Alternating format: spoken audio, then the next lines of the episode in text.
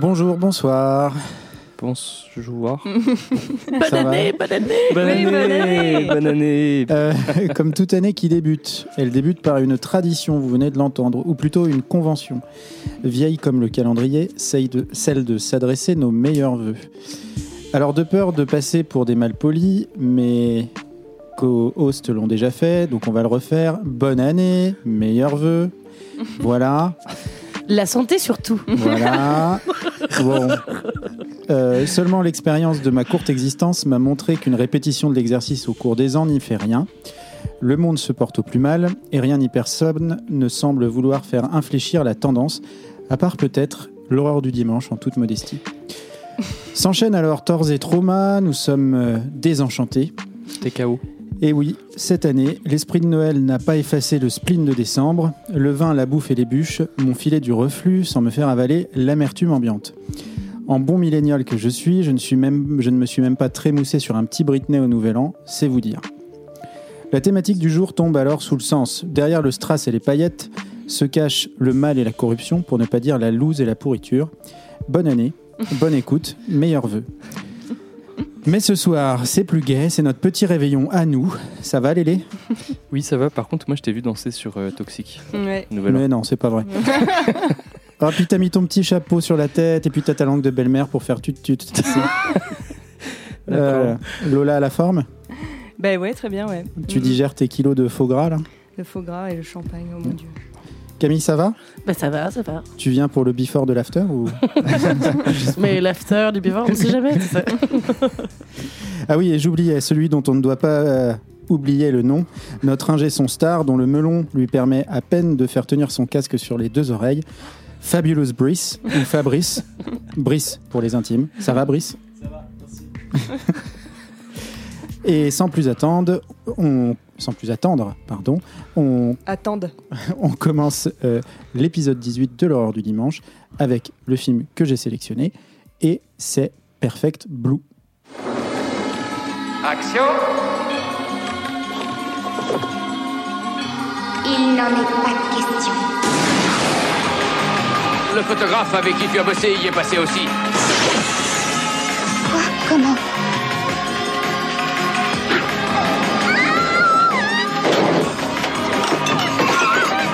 Te fais pas de soucis, jamais je ne changerai.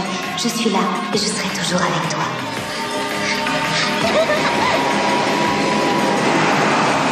Il est possible que tout au fond de notre âme se cache comme un autre moi. Qu'il apparaisse sans qu'on s'y attende, qu'il vienne se mettre à rôder.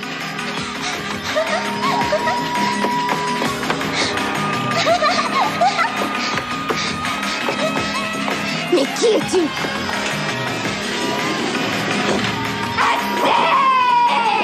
Tu ne pourras plus jamais revenir dans la lumière.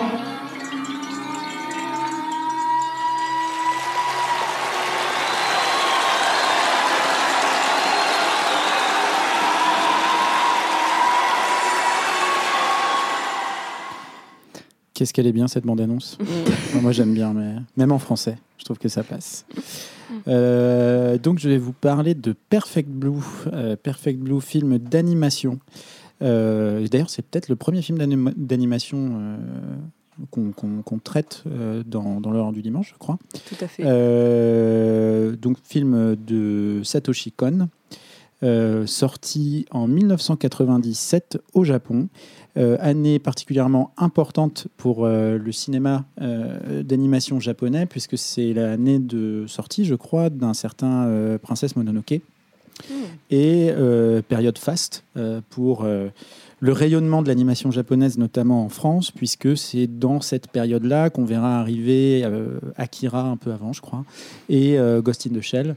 Donc euh, c'est un peu la période des blockbusters, la période de- d'exportation, en tout cas de gros blockbusters de, de l'animation euh, japonaise en France.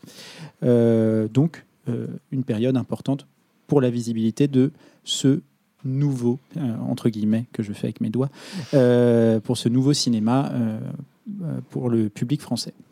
Alors, Satoshi Kon, euh, donc l'auteur de Perfect Blue, le réalisateur, euh, Satoshi Kon, c'est un,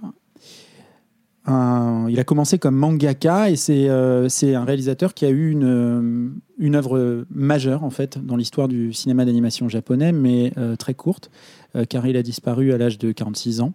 Euh, et il a fait donc il a réalisé que euh, quatre euh, longs métrages euh, et Perfect Blue c'est le premier. Euh, une œuvre qui a eu euh, qui a été courte mais qui a eu un retentissement euh, et un héritage euh, très très important. Euh, on va revenir euh, un petit peu dessus. Donc je vous le disais, euh, Satoshi Kon était initialement connu euh, par le manga, euh, notamment le manga Opus, euh, qui raconte l'histoire d'un mangaka qui est aspiré par sa propre œuvre. Donc il y a déjà euh, bah, cette thématique qui lui est chère, hein, qu'on va retrouver euh, euh, au fil de son œuvre. Et euh, puis il a travaillé sur différents projets. Il a notamment travaillé avec le nom du réalisateur d'Akira m'échappe, mais on le rajoutera. Mais il a travaillé avec lui. Otomo Euh, Otomo, exactement. Merci, euh, merci Léo. Il y en a un qui suit. Ouais, il y en a qui sont- Nous deux, on Parce se les regarde. autres- Bon, Euh, si vous voulez en, en savoir plus et beaucoup plus sur euh, la vie euh, et l'œuvre euh, de Satoshi Kon, vous pouvez regarder ses films, mais vous pouvez aussi regarder euh, le film documentaire euh, de Pascal Alex Vincent, euh, qui est prof de ciné à Sorbonne, je crois, et donc qui a réalisé un documentaire qui a été euh, qui est sorti au cinéma euh, en 2021, qui s'appelle Satoshi Kon l'illusionniste. Euh, C'est très bien. On peut le trouver en DVD. C'est chez Carlotta notamment. Euh, donc Kon, Satoshi Kon a euh, largement euh, été influencé par le style d'Otomo euh, pour lequel il a travaillé. Et puis, alors qu'il travaille sur des projets qui sont essentiellement les projets des autres, euh, il est repéré euh, par un studio qui se monte euh, à cette période-là au Japon, qui s'appelle le studio Madhouse, euh, et qui est euh, sous la tutelle d'un certain Masao Maruyama, euh, qui a pour projet de faire euh, de l'animation plus adulte et euh, bah, de mettre un petit peu en avant des gens qui ont des profils artistiques, euh, comment dire, euh, euh, très très prononcés. Et, euh, donc c'est un petit peu dans ce contexte qui, recrute et qui met euh, Satoshi Kon sur le projet Perfect Blue, euh, parce que Satoshi Kon à l'époque est un peu euh, en hype. Euh, donc il rachète les droits du livre euh, parce que Perfect Blue est issu d'un livre qui s'appelle Perfect Blue Euh, et, et il se lance sur ce projet qui est un projet à petit budget, ce qui le différencie des, de certains films sur lesquels Satoshi Kon a été réalisateur, notamment son chef-d'œuvre Paprika. Alors je le dis maintenant pendant que j'ai du temps de parole, mais pour moi Paprika c'est probablement un des, c'est je- à mon sens le meilleur film d'animation qui n'ait jamais été fait. Euh, et je pense que c'est euh, probablement un des films que je trouve les, un des plus grands films tout court euh, qui n'ait jamais été fait. Mais ça, c'est totalement personnel. la bonne nouvelle, c'est que je ne l'ai pas vu. Eh ben, je suis trop ouais. contente. C'est Euh, le, précurseur d'Inception. Oui, Euh, oui. C'est très très bien. ouais. Mais un peu comme Perfect Blue, en fait, Mm, mm, je mm. trouve. Alors, euh, pour vous résumer un petit peu, euh, Perfect Blue, donc Perfect Blue met en scène Mi-Marine, euh, une jeune idol. Alors, les idoles au Japon, euh, pour ceux qui ne le savent pas, et c'est pas forcément évident parce qu'on en- ça existe toujours, mais je crois qu'on en parle quand même moins qu'avant. C'était très à la mode dans les années Ah, Ça existe toujours 80-90. de ouf en. Corée avec la Ouais. K-pop. hein. Ouais, Ouais. ouais, ouais, ouais, Ouais. bien sûr, mais en tout cas, la notion euh, d'idole japonaise, comme euh, c'est défini dans Perfect Blue, je pense qu'à l'époque, euh, c'était. Euh, comment dire C'était pas perçu par le public euh, européen parce que c'était. On Mm. n'avait pas eu le même. euh, on n'avait pas eu ce genre de, de- de phénomène. Bah, il y avait Johnny quand même. hein. Et. euh, et L'horreur du dimanche toujours aussi moderne. ouais, ouais, bah ouais, Johnny, évidemment. À la pointe des Et non, mais références. hein. Dick, Dick- Dick Rivers. Dick Rivers. Eddie Mitchell, voilà, on peut pas oublier. Merci. Nos idoles, euh, nos idols à nous en France. Euh, et, et maintenant, j'ai l'impression que c'est une notion qui est peut-être ouais, peut-être mieux perçue effectivement avec la K-pop Mm. et tout ça. Euh, mais j'avais l'impression que ce phénomène des idoles des années 80-90 que cherche à décrire le film, c'est un truc qui paraît un petit peu lointain, qui existe toujours beaucoup, mais peut-être qu'a changé, qu'a évolué. Je ne suis pas expert sur la question. Moi, je connaissais pas Euh, donc les idols sont des vedettes euh, en fait euh, éphémères qui prêtent leurs traits et leur, leur voix et leur corps à des œuvres produites, en fait, des, des œuvres musicales produites par, euh, par euh, l'industrie musicale. Euh, et donc, en gros, c'est une vedette éphémère, comme je disais, mais qui est intégralement conçue par des marketeurs, en fait, une, une idole. Et ce qu'elle a de. Les caractéristiques des idoles, c'est que ce sont des gens qui sont interchangeables, des hommes ou des femmes. Euh, probablement beaucoup plus de femmes à l'époque, euh, mais qui sont un petit peu interchangeables et qui ont une carrière très courte avec une production et euh, euh, des agents qui ont euh, une emprise totale euh, sur leur image et leur mode de vie. Donc Mimarine euh, est une jeune idole euh, japonaise qui est membre du groupe euh, de pop Sham. Et elle décide, euh, après aval de ses agents et de sa production, comme je vous le disais, de se réorienter, euh, de réorienter sa carrière vers le cinéma. Euh, harcelée par différents antagonistes, euh, comme un fan toxique et une autre personne dont je ne divulguerai pas l'identité euh, Mhm. pour ne pas spoiler euh, euh, un des twists un du film. plus. Voilà. Mm. Euh, Mima sera broyée par une industrie cruelle, ne laissant aucune place à l'individu, et progressivement perdra son intégrité artistique, physique et psychique. Alors, comment savoir si Mima est bien Mima? Dans un monde dans lequel elle fait ses courses au supermarché le jour, dans lequel elle rêve d'être une autre personne la nuit, dans lequel elle chante, danse, joue la comédie sur scène, dans lequel elle interagit en ligne avec ses fans. Satoshi Kon livrait d'ailleurs avec une justesse quasi prophétique euh, les dérives d'Internet, qui Ouais, n'étaient qu'à son balbutiement. Ouais. Euh, un monde dans lequel elle est contractuellement soumise à montrer une image médiatique élaborée par ses producteurs.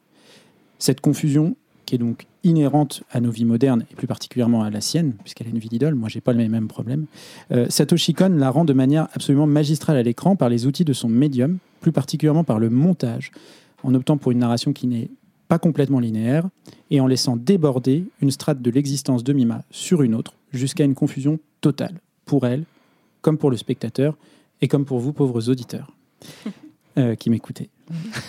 Monologuer depuis euh, à peu près cinq minutes. Euh, malgré son récit parfois volontairement confus, et là j'ose la placer parce que je l'ai écrite, euh, ou confus, mais à dessin. C'est un animé, vous l'avez ou pas Ah. Euh, Le film... Le film, fait. le film délivre euh, quand même quelques séquences euh, absolument choquantes, voire horrifiques. La scène de viol, sur laquelle on va sûrement revenir, euh, vouée à montrer que les choix de Mima ne lui appartiennent plus, mais appartiennent aux autres, aux fans, à l'industrie, qui iront jusqu'à la déposséder d'elle-même. On pourrait passer des heures à parler du film, de sa mise en scène, de sa manière de montrer Mima sur une grande scène ou confinée dans son petit appartement, mais toujours seule et toujours en lumière. On pourrait aussi s'attarder, et on va peut-être le faire, sur les différents niveaux de lecture du film, mais moi, j'ai préféré me laisser porter et laisser euh, mes collègues en parler.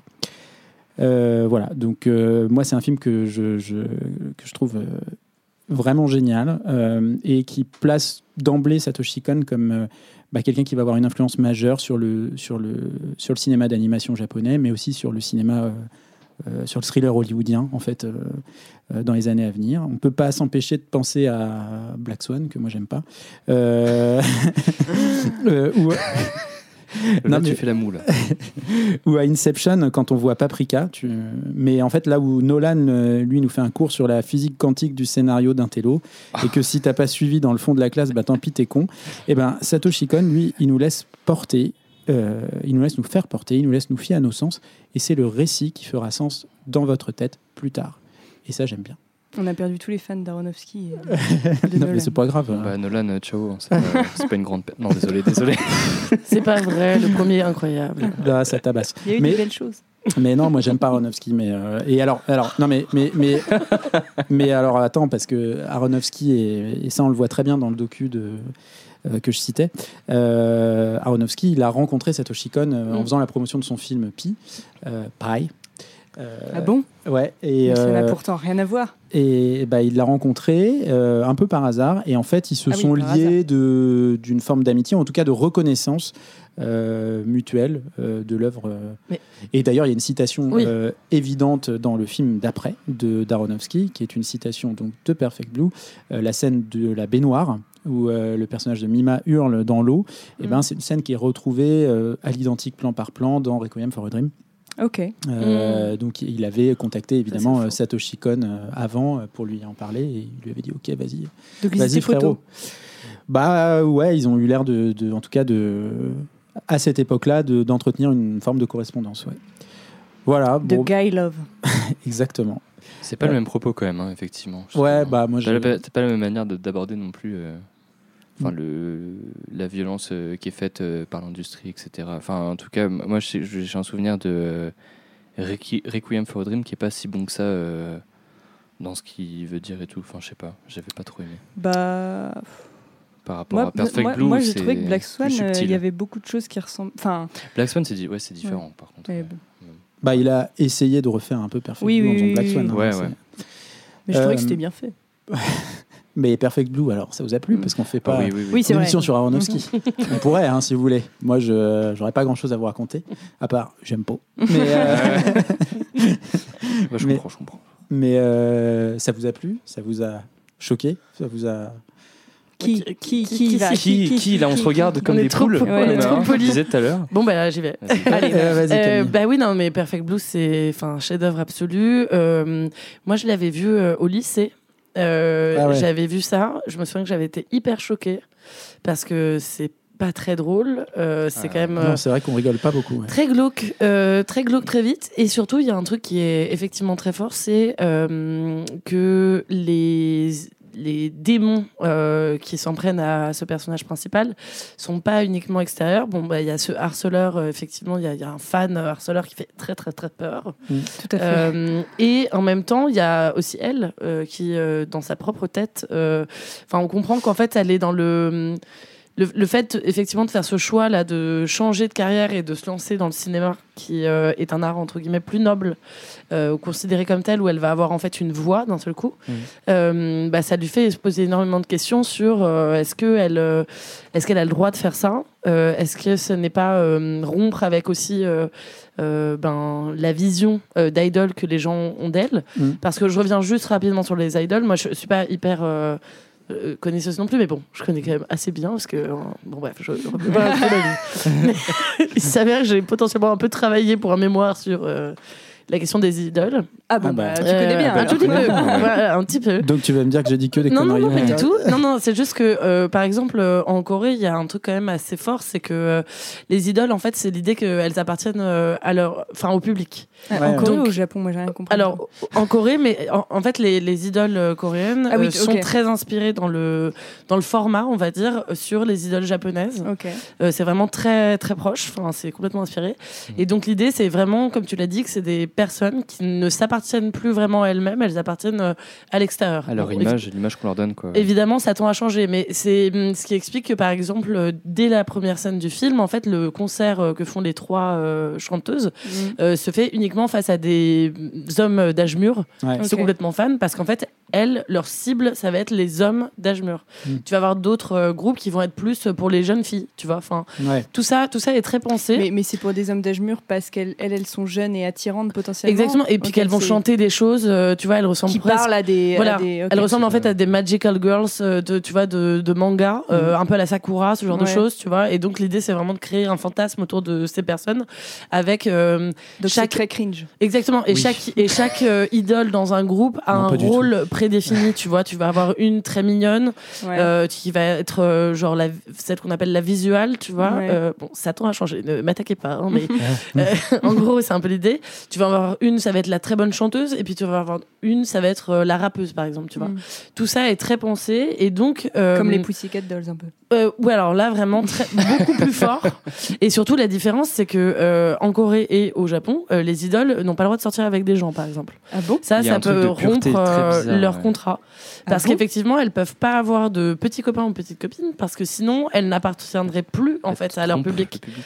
Exactement. Donc Exactement. ouais, non, mais on est sur un niveau. Ouais. C'est euh, que c'est des choses quoi. c'est vraiment un. Ouais, C'est un des. produit c'est- marketing C'est vraiment le terme d'idole est très intéressant parce que je trouve qu'il correspond exactement à ce que c'est. C'est pas vraiment des humains, quoi. C'est un autre niveau, quoi. Et, et donc voilà. Et c'est vrai que dans le film, bah, en fait, ça pose la question de ce qu'est une idole euh, Mm. et de comment, euh, au-delà de la question euh, coréenne, japonaise, machin, Mm. comment est-ce qu'une star en fait euh, peut encore avoir une euh, une vie et c'est ça qui est très touchant je trouve dès le départ de- du film c'est qu'en fait il y a tout un montage euh, parallèle entre elle qui chante sur scène pour euh, ses, ses fans Mm. et elle qui rentre chez elle fait ses petites Mm. courses etc et donc tout de suite, en fait, en- sans dialogue, il pose un vrai personnage, euh, inti- enfin intimement, quoi, je veux dire. Ouais. Et, c'est ce qui rend encore plus violent. euh, Le- le- le- le cassu- la cassure du cercle aussi, euh, Exactement. avec Mima's Room, le site qui est basé sur euh, tous ces petits trucs du quotidien qui la rendent Mm. autre chose qu'une idole et qui sont épiés jusqu'à la brique de lait qu'elle achète dans le supermarché Oui. et tout. Quoi. Et C'est- la nourriture pour poissons. La nourriture pour poisson. Ouais, parce Ouais. que ça, c'est une espèce de blog, en fait, pour expliquer. C'est comme une sorte de. C'est ce qu'on appelle un fan café. Mhm. Et donc, euh, c'est sur Internet, en gros, euh, euh, ce qui est très poussé par euh, les boîtes de production pour euh, créer, en fait, encore plus de. Enfin, réduire, disons, la distance entre l'idole et les fans. C'est Mhm. euh, l'idole qui est soi-disant en train de d'écrire un blog à destination Un de ses fans et tout. intime, ouais. Sauf que là, bah, en fait, c'est pas elle qui l'écrit. Et D'un seul coup, elle voit sa vie être écrite par quelqu'un d'autre. Et ça, c'est. Mhm. Donc ça se faisait vraiment euh, Ah, ça pour se- une ça idole se fait. De, de se faire un blog en Ah oui, racontant oui. ça? Ok. Bah, c'est un peu comme Instagram maintenant, si tu veux. ouais. Mais euh, là, c'est euh, Bah, via les textes et ça existe beaucoup euh, encore Mais la aujourd'hui. hein. continuité, c'est les VTubers maintenant. Qui, je sais pas si. Peut-être tu, tu connais, mais. Euh, bah, c'est des, des youtubeurs, euh, souvent euh, youtubeuses, mais c'est des avatars fictifs en fait. Mm. Et c'est le même principe. Genre vraiment le même principe. Et du coup, tu as des streams sur Twitch avec pas euh, des vraies streameuses, Oui. mais c'est des avatars euh, kawaii. Et Mm. en fait, tu as toute une personnalité qui est construite avec des réactions bien cadrées sur euh, comment euh, l'avatar va réagir à tel truc. Mm. Et enfin, je trouve que c'est un peu la continuité des, des idols en fait euh, Mm. actuellement quoi. Si, Je, sais, je suis vraiment une, mort, vieille, mais- une vieille personne. Non, mais Bah, écoute, ce qui est euh, hyper intéressant, c'est que le film en 97, il, sent déjà ça, euh, toutes ouais. les. Exactement, ouais, il dénonce déjà cette, euh, cette sûr. industrie-là et, et il sent la dérive des réseaux sociaux euh, arriver. exactement. Euh, euh, fond, on, a- notamment- on avait parlé avec euh, Cairo et Bah, moi j'ai c'est ressenti exactement ce que j'allais dire de Bah Cairo, ouais. dans l'épisode sur le silence. Ça Ouais. fait vraiment penser à ce discours-là. C'est vrai. Et, euh, Toute autre oui, histoire, mais toute autre histoire, mais oui, tu as vraiment ce truc-là où moi, c'est, je trouve que c'est frappant à quel point c'est subtil et genre violent la façon dont ça parle de la représentation de l'identité numérique et de la personnalité publique par rapport à ton sphère privée, etc. C'est toujours méga d'actualité, ça a pas pris une ride et genre vraiment, le, enfin, le, le film, moi, il m'a, il m'a foutu les. En vrai, il, il, il met- ouais, il met hyper mal, hyper, hyper mal. Mm. La fin est hyper euh, paranoïaque en plus et t'as plus de frontières entre la réalité, son image d'idols qui prend le pas sur sa vie réelle et tu sais plus si c'est elle ouais. euh, qui fait des trucs, qui s'en souvient pas, Eh tout bah est oui. brouillé et genre c'est c'est Mais horrible. ça, c'est ça le- de brouiller les, les frontières entre les différentes euh, existences euh, virtuelles, euh, Mm. réelles. euh, et ça, c'est tout l'objet de, en fait, de, de, de, de ce qu'a fait Satoshi Kon avec Ouais. ses films.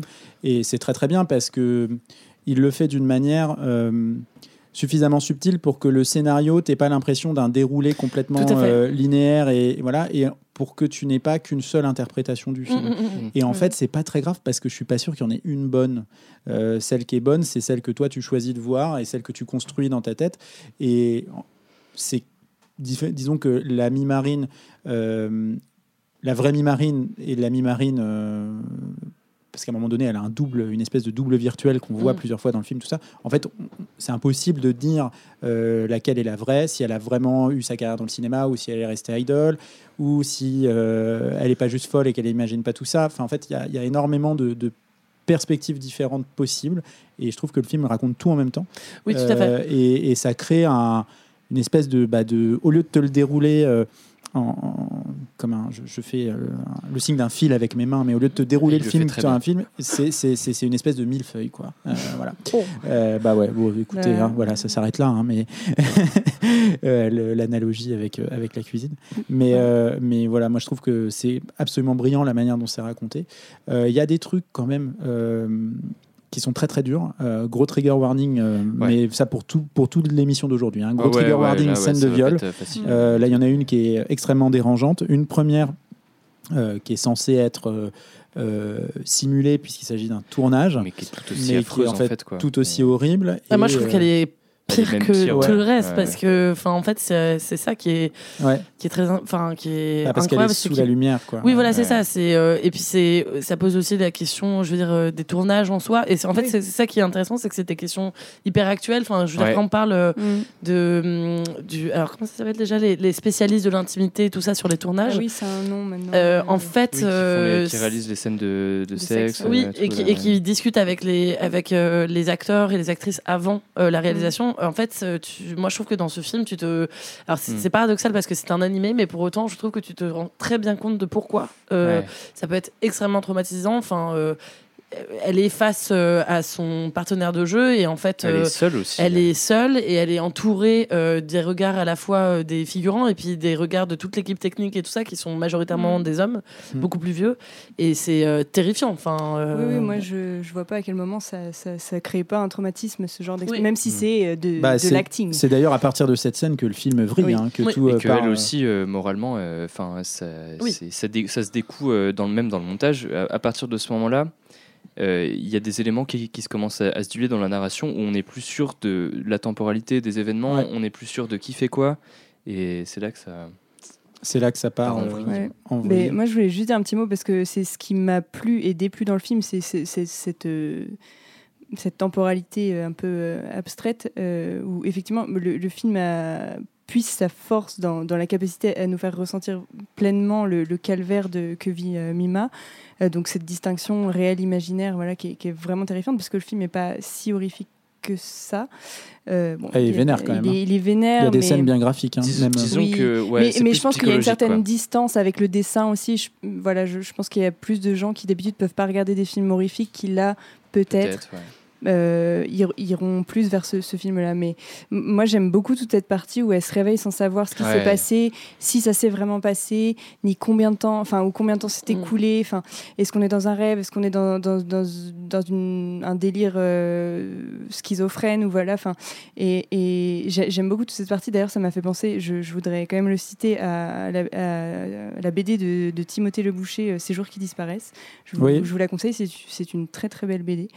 Euh, mais, mais voilà, moi, moi, j'aime cet effet. Et en même temps, l'effet nœud dans la cervelle que j'avais à la fin m'a un peu frustrée parce que j'avais l'impression de d'être un peu bête à la fin du film et de pas avoir compris. Et je sais que c'est pas le but du film de voilà, c'est pas un Nolan, mais et qu'il y a juste ce truc, cette sensation d'effleurer, euh, la sensation de perdre pied psychiquement, tout ça qui est, qui est très intéressante et c'est, je pense que c'est ce que le film veut faire ressentir. Mais, mais moi, c'est- ça m'a un peu frustrée. Mais, euh, mais c'est ma seule. euh, Ah, c'est enfin, vrai Moi, la fin- ouais, la moi fin ça me. En fait, moi, ça me dérange Ah oui un peu de Ah ouais. sortir d'un truc où je comprends rien. Ah, c'est Mais- vrai, mais parce que, Camille est choquée. non, parce que pourtant, moi, je trouve que justement, d'avoir très bien compris. Eh ben, je trouve que la fin, je la trouve euh, très bien écrite. Ah, Sincèrement, je, pas- je trouve que. Justement, là où, là où euh, ça pourrait être euh, quelque chose qui perd complètement pied, et on a déjà vu des films comme ça où, Ouais. tu vois, enfin, c'est quand même très difficile d'écrire quelque chose qui se tient et tout. Tu veux dire là, le, raccroche, le raccrochage au réel là, Bah, je trouve qu'il y a quand même un truc, euh, bah, il y a une vraie proposition qui est, alors Bah, qui peut ne pas être tout à fait satisfaisante. c'est pas la fin avec euh, du coup c'est euh, euh, faut- Ouais. Je pense qu'il faut peut-être pas. mais- Bah, attention spoiler, mais on- moi j'ai Bah, envie d'en parler quand même. Ah. Enfin, Bon, bah alors, pas euh, si vous n'avez. si vous n'avez pas regardé le film et que vous voulez pas être spoilé de la fin, euh, n'écoutez pas après ça. Mais moi du coup, bon, je raconte pas, je raconte pas le twist, mais plutôt la toute fin. On va dire qu'il y a une sorte de happy end parce que tout est rentré plus ou moins dans l'ordre. Sa carrière dans le ciné continue Mm. et visiblement ça se passe mieux. Mm. Euh, et à la fin, elle lâche un- une punchline en mode Mm. Ah, ah, ah, euh, trop bien maintenant. Et en fait, moi, ça m'a foutu mais les grelots, je l'ai déjà dit hein, plusieurs fois. Vraiment, ça m'a mis vrai hyper est mal parce encore, que ça euh, sonne tellement faux en fait. Bah, il y a peut-être. Mm, Moi, je pense qu'il y a un que effet Camille doit nous grinçant. expliquer la fin après l'épisode. Moi, je pense que justement, ce, ce- ce- ce dernier truc qui t'a filé les grelots. D'ailleurs, on n'a pas statué sur euh, la signification de filer les grelots. Euh, faudra qu'on le fasse. on s'arrête 5 minutes. On se dit voilà, c'est ça que ça le veut dire. moment quoi, Bernard Pivot. de- Euh, mais de- cette, cette scène-là, moi, je trouve qu'elle est là pour euh, donner un petit peu de. à donner un petit grinçant final. Ah ouais, c'est Euh, ah, grinçant. coup- ouais. Voilà. Et, et en fait, te Mais exprès, laisser. du coup, vous aussi, bah, vous je avez- pense que c'est fait pour te Ouais. laisser comprendre que potentiellement tu n'as pas compris. Mm. Enfin, ou que potentiellement l'interprétation Ah. que tu as à la Ça, fin n'est pas la bonne. Ah, c'est ça, ok, j'ai compris. Ou- du coup. ou en tout cas, pour pas en être une autre. pareil, mais je Mais- comprends pourquoi ça t'a frustré. Bah du oui, coup, moi j'étais en mode, mais du coup, dis-moi. Moi, ça m'a juste, euh, ça m'a juste euh, foutu la chair de poule en mode, mais c'est horrible. Enfin, comment tu peux euh, proposer une sorte de happy end euh, crétin comme ça Mais ça sent que c'est é- Ah bah évidemment non, mais fait toi t'as rien compris. Euh, moi j'ai rien compris, mais toi t'as vraiment Ah, rien j'ai compris. vraiment rien compris. j'ai pas compris alors, moi, fin. Oh, vous Camille nous m'expliquerez expliquera après. euh, non, non, non. On parle de la scène dans la voiture, on est d'accord, ou dans Ouais, sa ouais. caisse à la fin. Ouais. Ah, j'ai rien compris alors. Ouais. Bon. Et ben voilà, c'est Voilà. comme, c'est On exactement. sait vendre un film. hein. Ouais, c'est exactement comme la scène de la toupie dans Inception. Voilà. Tout pareil. Ah Bah, Ah. Ah oui, c'est Inception. Je confonds Ah. avec euh, Shutter Island, tu vois. ça, on n'est pas sorti de l'auberge.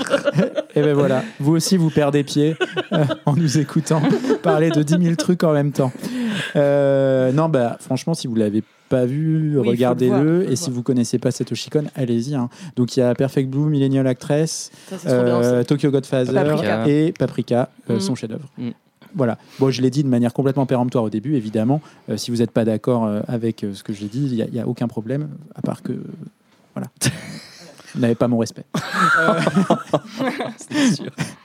Bon, euh, on va peut-être pouvoir passer euh, au film suivant parce que, parce que, bah, parce que Brice euh, nous, montre, nous montre son chrono. Et effectivement, ça fait 29 minutes qu'on parle.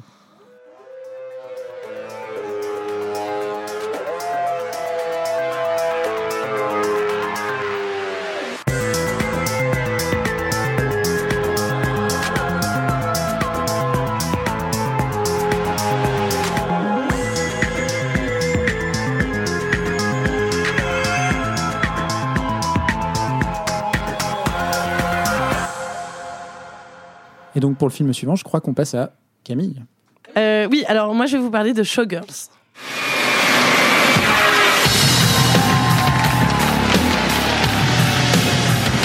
So what are you going to Vegas for? You gonna win? I'm gonna dance. There's a spot open in the chorus line. I think you should try out. I got an audition. Okay, ladies, I got one interest here, and that's the show. I don't care whether you live or die. I want to see you dance, and I want to see you smile. From the creators of Basic Instinct. The last time, they took you to the edge. This time, they're taking you all the way. We take the cash, we cash the check, we show them what they want to see. Ah ouais. Voilà. Ouais. La bande-annonce années 90. Ouais, avec de la techno des années 90. Et la voix, off, rock'n'roll. et la voix off des années 90.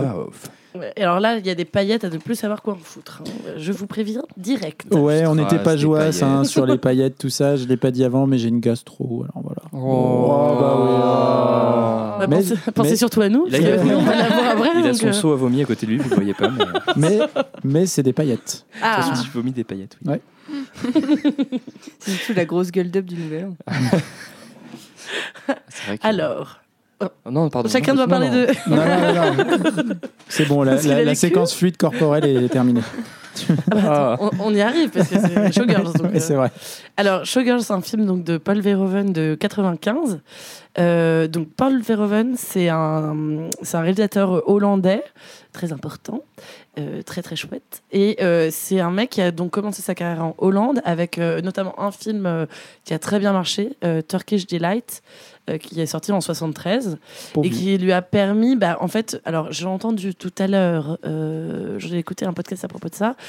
Je ne sais plus le rapport, mais c'est un truc de malade. C'est genre, il y a eu 5 millions de Hollandais qui sont allés voir le film pour un pays où il y en a euh, genre 25 millions. Ah oui, Je m'excuse auprès des beaucoup. Hollandais si c'est pas le cas, Euh, mais bon, en gros, c'est à peu près ça les chiffres. c'était l'équivalent de Qu'est-ce qu'on a fait au bon Dieu en Oh. France. Voilà. Chacun, ses de faire ça. Chacun ses rêves.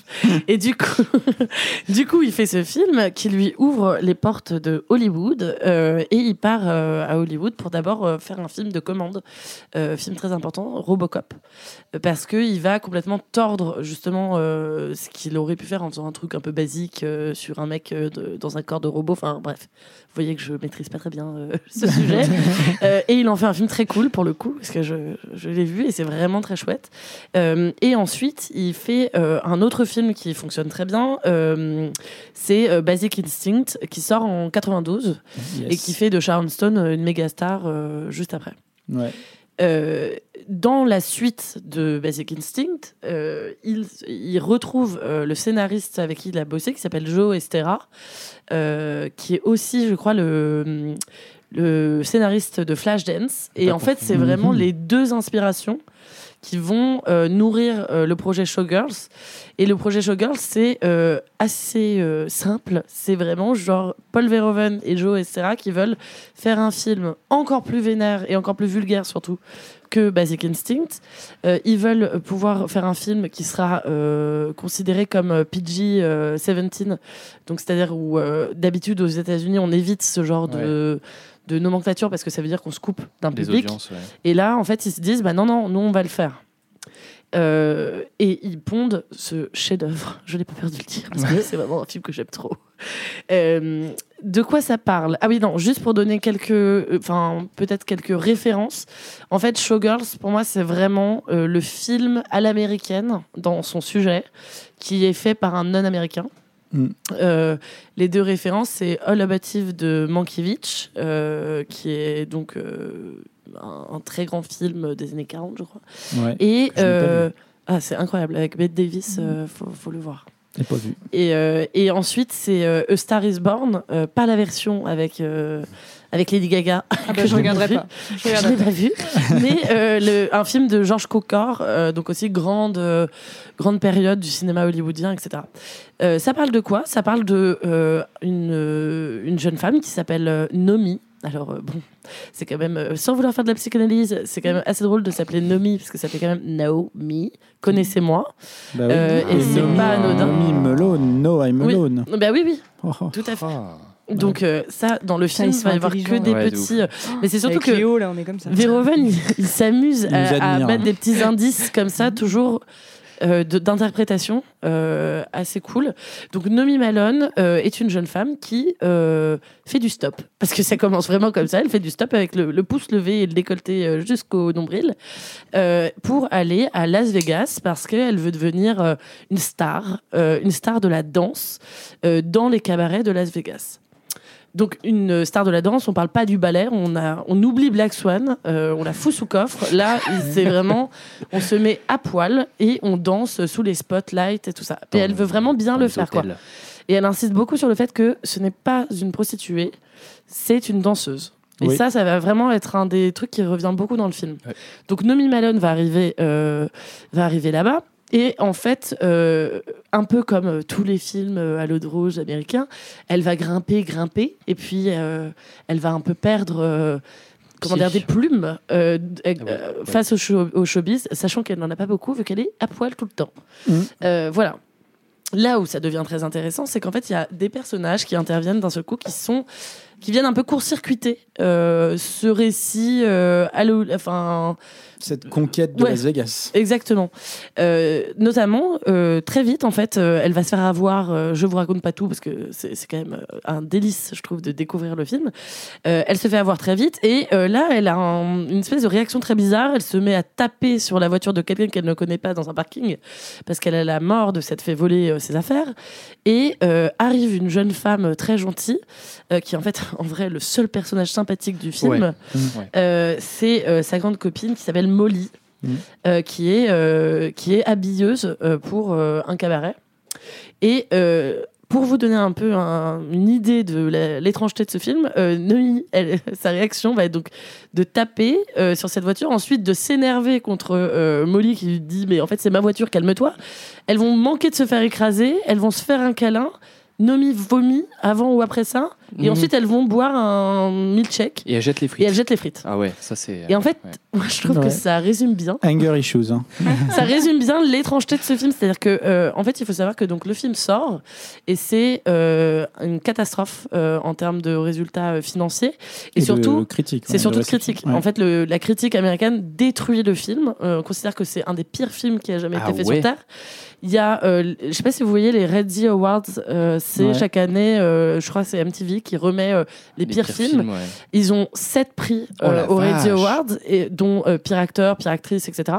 Ce qui Euh, est un scandale. et hein. c'est et pire réalisateur. Et c'est quand même la première fois que Paul Verhoeven va chercher son prix. Euh, donc il y a C'est horrible. comme un jeu presque de sa part, parce que lui, il, il Il le dit sur toujours sur le fait qu'il aime beaucoup ce film. Et le film est haï aux États-Unis. Euh, en France, il est détesté aussi par les critiques. Mais je Enfin, pense on- que j'aurais. je- On en parlera plus tard, mais je pense que j'aurais fait partie de cette team. On considère que c'est euh, de la vacuité qui parle de vacuité, etc. Que c'est extrêmement vulgaire. Vraiment, on le présente comme le film le plus vulgaire jamais fait euh, aux États-Unis. Et moi, je trouve que c'est ça qui est très intéressant. C'est Hein, que Il n'y a que la vérité qui hein. blesse. Hein. Ouais, c'est ça. Ouais, c'est ça. Hein. Et, et le problème, euh, là où c'est quand même un peu triste, c'est que euh, l'actrice qui joue euh, Nomi Malone, qui s'appelle euh, Elisabeth. Ah, mais ça a dû lui flinguer sa. euh, Elisabeth Berkeley. carrière, ouais. Ah ben, elle n'a plus jamais fait de film. Ah ouais. Enfin, ça a été vraiment très compliqué pour elle, sachant que elle, c'était une petite, euh, une petite starlette qui sortait de euh, Sauvée par le Gong. Ah bon? Euh, ouais. Euh, Elle jouait dans la série euh, des trop années drôle. 90. Et, euh, et donc, euh, elle fait ce film-là, c'est un peu euh, dans l'idée de, tu vois, de, de devenir la nouvelle Sharon Stone. Et là, ça passe pas, alors qu'elle est quand même, enfin, qu'on La aime ou pas le la film. pauvre, parce que c'est quand même une très bonne actrice. Ah bah, et vrai, ouais, qu'on aime ou ouf, pas hein. le film, enfin, je veux dire, elle le porte La de A à Z. prestation, Il y a une espèce de prestation, euh, même physique, je Ah veux bah, dire, elle a tout donné. incroyable. Euh, elle, donc, Ouais. elle se met à nu complètement. Et puis, même euh, dans ses gestes, elle a, en fait, elle, elle surjoue tout. Ah, les speed. Tout Euh, le temps, quoi. mais moi je- j'adore parce qu'en fait elle est dans une c'est presque de l'expressionnisme allemand. Enfin franchement on dirait non mais on dirait que il y a que c'est un film euh, muet tu vois. Ouais, elle elle elle singe tout elle elle montre tout avec ses mains alors que en fait c'est un film très bruyant euh, où il y a de la musique euh, très bien d'ailleurs il y a deux titres de Prince qui se nichent Voilà. quelque part Donc, automatiquement dans le panthéon euh, de Camille. non mais, non mais tu vois il y a toujours c'est vrai qu'on est tout le temps euh, dans les salles notamment de cabaret enfin de enfin c'est pas vraiment des cabarets parce que c'est des palaces hôtels des euh, hôtels, ouais. où ça où tu sens les les, les, les fauteuils en cuir enfin non pas en velours mais plein de, de, de, de poussière et en même temps qui sont éclairés oui c'est ça avec des taches de gras partout Ouais. mais sauf que personne peut le voir parce qu'il y a tellement de spotlight qu'en fait on voit rien Euh, et tout est comme ça et donc on va suivre euh, Nomi qui va essayer de faire son trou qui va euh, rentrer dans une espèce de relation de concurrence et en même temps de désir très fort avec la star qui s'appelle Crystal Connor qui est quand même jouée par Elle, euh, alors, elle, elle est incroyable. elle est aussi, hein. incroyable. Ouais. C'est Gina Gershon. Gershon. Et Gina Gershon, c'est quand même une meuf très importante parce que, pour le coup, là où Elizabeth Berkley, on peut se dire que peut-être elle n'a pas eu conscience euh, de la portée du rôle et de la violence du rôle et tout, Gina Gershon, elle, on est sûr que si. Euh, c'est vraiment, elle a fait ce choix, euh, ce choix de rôle parce que pour elle, c'était un film féministe aussi, avant l'heure.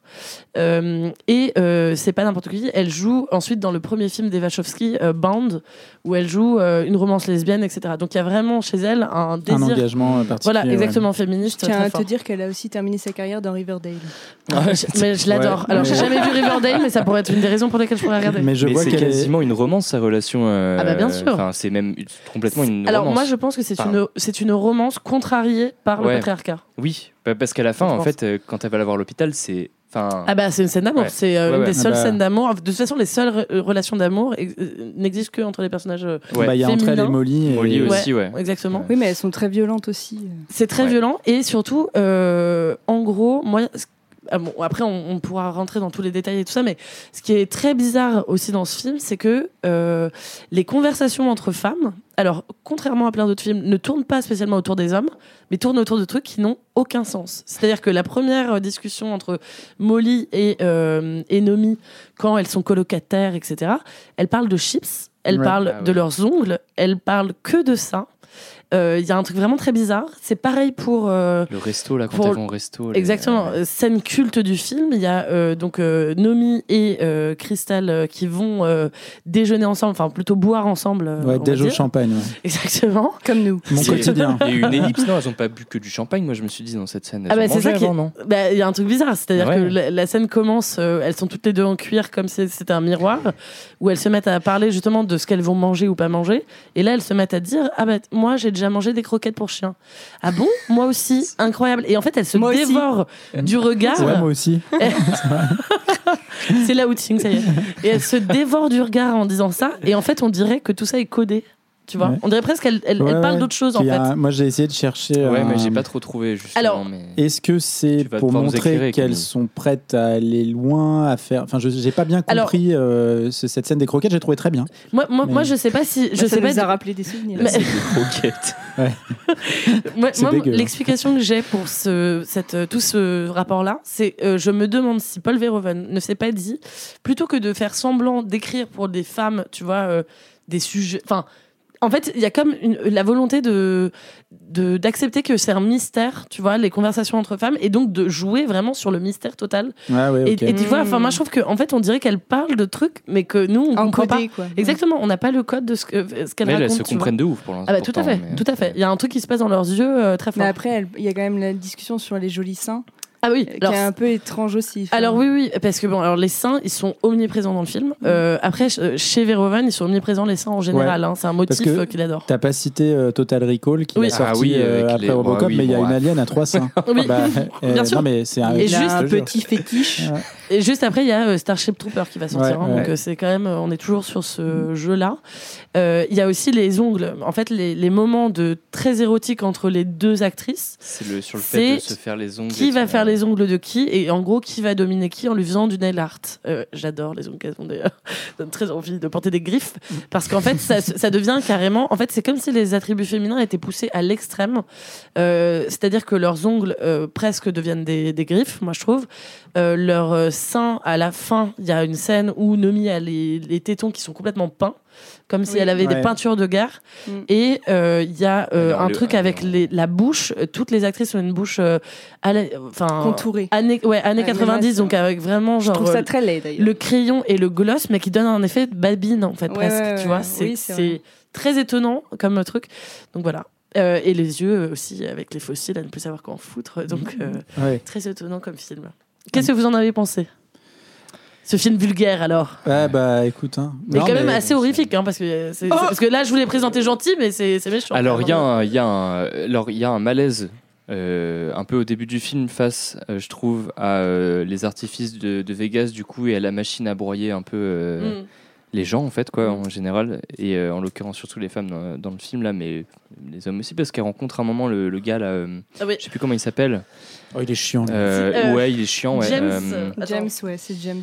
Ou John, je ne sais plus. Ouais, mais Ouais. en fait, lui aussi, quelque part, on, enfin, on finit par le présenter. Bon, c'est quand même un, sa- putain, un, un sale type, mais en même temps, on le présente aussi Il est comme une addict au personne. sexe, Léo. Attends, tu veux dire Smith, le, le- l'afro-américain hein? Ouais. Ouais. Ouais, ouais, ouais, c'est ça. Et bah, lui, lui aussi, à la fin, le coup du sort est euh, Mm. terrible, entre guillemets, et lui aussi est victime de ce star system et, et de ses paillettes, euh, et en fait, de toute la, la crasse que, que, cachent les paillettes, en fait, quoi. euh. Tout à fait. Moi, je trouve qu'il y a un truc euh, aussi très politique dans le film. C'est Ouais, qu'en fait, bah, il y a ouais. trois personnages. euh, Il y, a, il y a trois personnages racisés dans le film. Mm. Il y a euh, lui, il y a Molly, la meilleure copine, et il y a, une danseuse. de, de Crystal, là, ouais. Ah oui. Il y a une oui, danseuse oui, oui, euh, une des qui est très, oui, oui. très en colère. Ouais. Elle, elle est très en colère parce que tu sens que le, en fait, elle supporte plus euh, ses rapports de coulisses, ses rapports de concurrence, etc. Et elle, elle finit comment? Elle finit par se faire péter la jambe euh, lors d'une répétition par une de ses copines qui, enfin pas de ses copines du coup, Mais par Ouais, ouais. ennemi, qui, quoi. qui- Ouais. ouais, qui balance des perles comme ça. Enfin, c'est complètement fantasmé comme scène. Et elle, elle pas, finit, euh, voilà, elle, elle, elle disparaît. Euh, le, le copain Smith, on pense au début qu'il y a potentiellement une relation amoureuse qui va se nouer. Oui, parce qu'on y croit aussi. Oui, et qu'il soit sincère. Et en fait, lui, comment ça se finit son rêve hollywoodien C'est ah bah j'ai couché avec une fille, elle est enceinte, je vais devoir partir parce qu'il faut je que j'élève les vais, gosses. je vais euh, finir euh, comme euh, tenancier d'épicerie euh, parce que sa mère tient une épicerie. Voilà, alors que lui, il a un rêve de danse, Ouais, euh, danse. qui soit détaché de ce truc, euh, tu vois, de, de spectacle et tout. Et la troisième, c'est Molly. Alors je ne sais pas s'il faut dire exactement ce qui se passe, mais Molly, qui est le personnage en le plus moi, Bah, moi, positif. j'en parlerai. donc. Trigger warning, ouais. Ouais, le, le personnage le plus positif, euh, c'est celui qui prend le plus cher. Et au moment où on s'y attend pas du tout, 15 minutes du film, euh, elle, elle est, elle idolâtre en fait une espèce de chanteur euh, à la con avec des cheveux longs. Qui ressemble à Léo un peu. Ah bah désolé. super. C'était ouais, on dirait un un des mecs de Nickelback un peu. C'est mais, un euh, beau gosse. Des c'est un mecs de gosse. Nickelback quoi. Bah il a les cheveux longs et une barbe. Oui. Non, mais physiquement, c'était un compliment, Léo. Et là, euh, Euh, et là, bon, bah, sauf qu'il est, enfin, il est monstrueux. Au début, il s'embrasse, etc. C'est chouette. Enfin, on se dit ah chouette, il lui arrive un truc bien. En vrai, Et, début, et il la viole et c'est l'enfer. Oui, oui, bah bien sûr. On sent que, ouais, on il- sent qu'il y a un truc qui va pas ouais. il est pas, euh, il est pas hyper délicat avec euh, avec euh, le personnage de Et puis on, connaît les personnages, tous les personnages avant, et on sait ce que ça cache tout le monde en et on sait très bien que ça va mal se terminer cette histoire. Euh, ouais, je suis dac. Mais euh, Je suis dac. je suis dac. Bah ouais, je parle. Ouais, moi je parle comme euh, Les comme dans les années 90. Écoute, qu'est-ce que tu veux? Euh, Non, et moi il y a un truc que je soulignais que j'adore dans le film. enfin que je trouve être une prouesse de mise en scène et de de comment dire alors de technique parce qu'il y en a énormément je pense que le film a coûté cher Euh, Ouais. le film est Les scènes sublime. de cabaret sont trop, Non, mais- trop, trop bien. 45 la- millions de dollars. La- Oh la la- vache. ouais, c'est bah pour l'époque, je pense que c'est très cher. Oui. Euh, et et le, le film est sublime. Euh, ça, elle- c'est la composition de la moindre image, euh, Mm. la moindre scène de. Il n'y a pas de vrais extérieurs, c'est que des extérieurs trafiqués euh, avec des. y a- il y a les- il y a- avec les palmiers en, en Ah ouais. néon là, c'est complètement Oh oui, débile. Alors lui, Et- mais c'est le mauvais goût incarné, Ouais, ouais. Alors lui, lui, on en a pas parlé. Oh. Ah bah, C'est- Kyle MacLachlan. Cooper, c'est Cooper. Voilà, c'est. Kyle MacLachlan, c'est Special Agent Dale Cooper, euh, qui a le rôle du vrai méchant en fait. hein, mais C'est est- Orson dans Desperate Housewives. Oui, Ouais, C'est ça, et c'est le capitaine dans How I Met Your Mother. Bon, euh, ouais. c'est ses rôles les plus glorieux, effectivement. Euh, mais en tout cas, lui, c'est peut-être le personnage le un des personnages les plus intéressants parce qu'en fait, c'est ouais. un vrai faux gentil et c'est Mm. un vrai vrai méchant. euh, qui C'est un vrai méchant qui a fait ça depuis des dizaines, voilà, qui vingtaines d'années. manipule et, toutes euh, les vedettes ouais. qui lui passent sous la main en leur faisant miroiter euh, des paillettes et qui en fait finit par les euh, asservir et les utiliser puis les jeter pour prendre la suivante. Ce que je trouve euh, bien là-dedans, c'est qu'en fait le personnage de, de Nomi, elle, elle finit par arriver, prendre ce qu'il y a à prendre et se barrer. Et ça, je trouve que c'est euh, Ouais, mais à quel prix hein? à quel prix? Ouais, ouais, mais elle a quand même un. Il y a quand même à la fin du film, je trouve une. euh, Une note un peu de. Un gros doigt d'honneur, tu vois. Oui, Euh, et puis elle part fait- où? T'as vu où elle part à la fin Non, Elle part à Los Angeles. Ah oui, oui, elle Donc, part. euh, tu vois, elle part à. Hollywood, la meuf. Ouais, genre, ouais. d'accord, ok, et, on a compris. et ça, se termine sur, ça se termine sur un panneau euh, Mhm. de, de Nomi, Mal-. Nomi Malone Goddess. Ouais. Euh, donc il y a, je trouve, un, un- un gros doigt d'honneur qui est fait et que je trouve assez satisfaisant. En tout cas, il y a un payoff que, que moi j'ai Mm. bien aimé à, à la fin du film.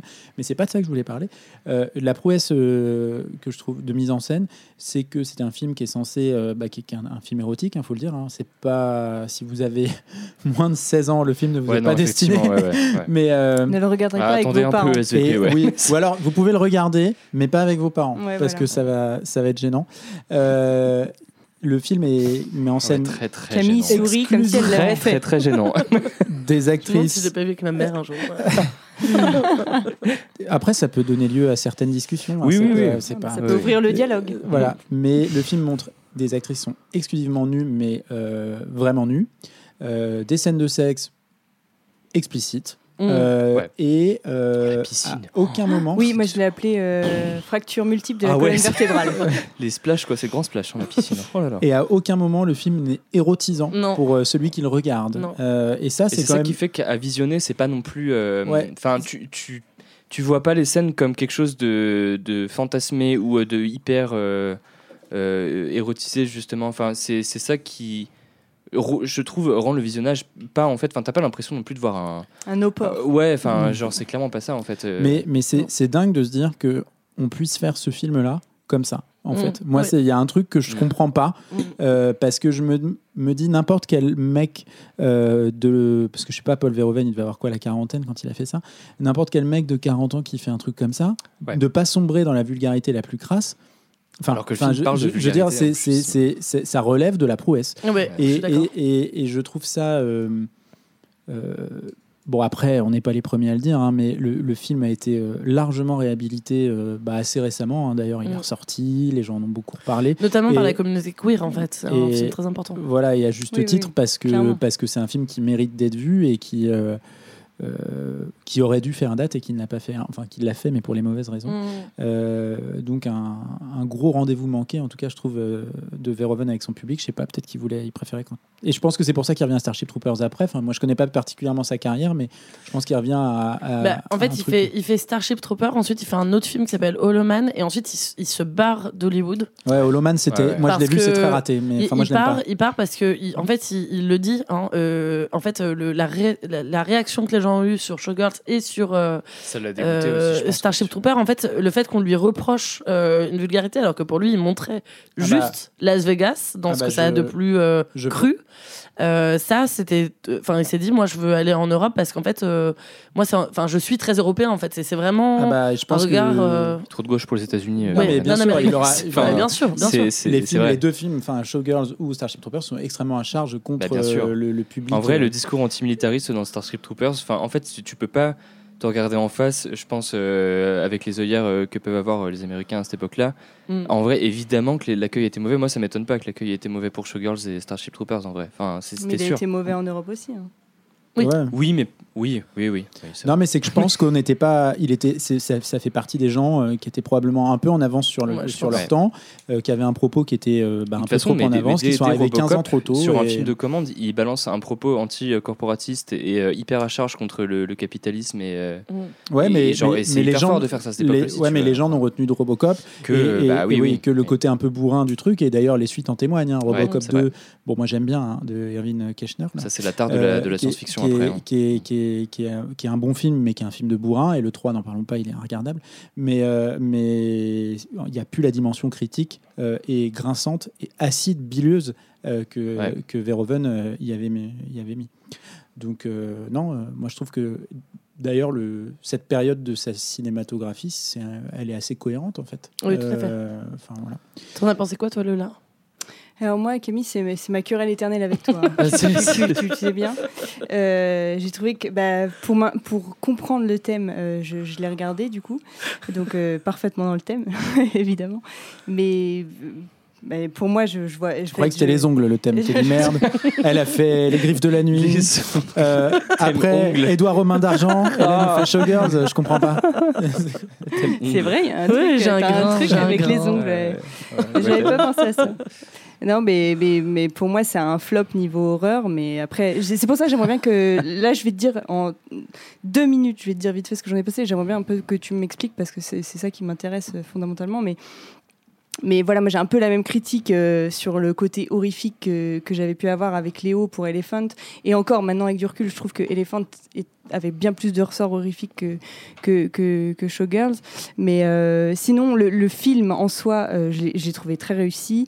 Euh, il m'a beaucoup choqué, mais pas dans la manière que j'attendais. En fait, quand je dis ça, c'est pas hyper positif.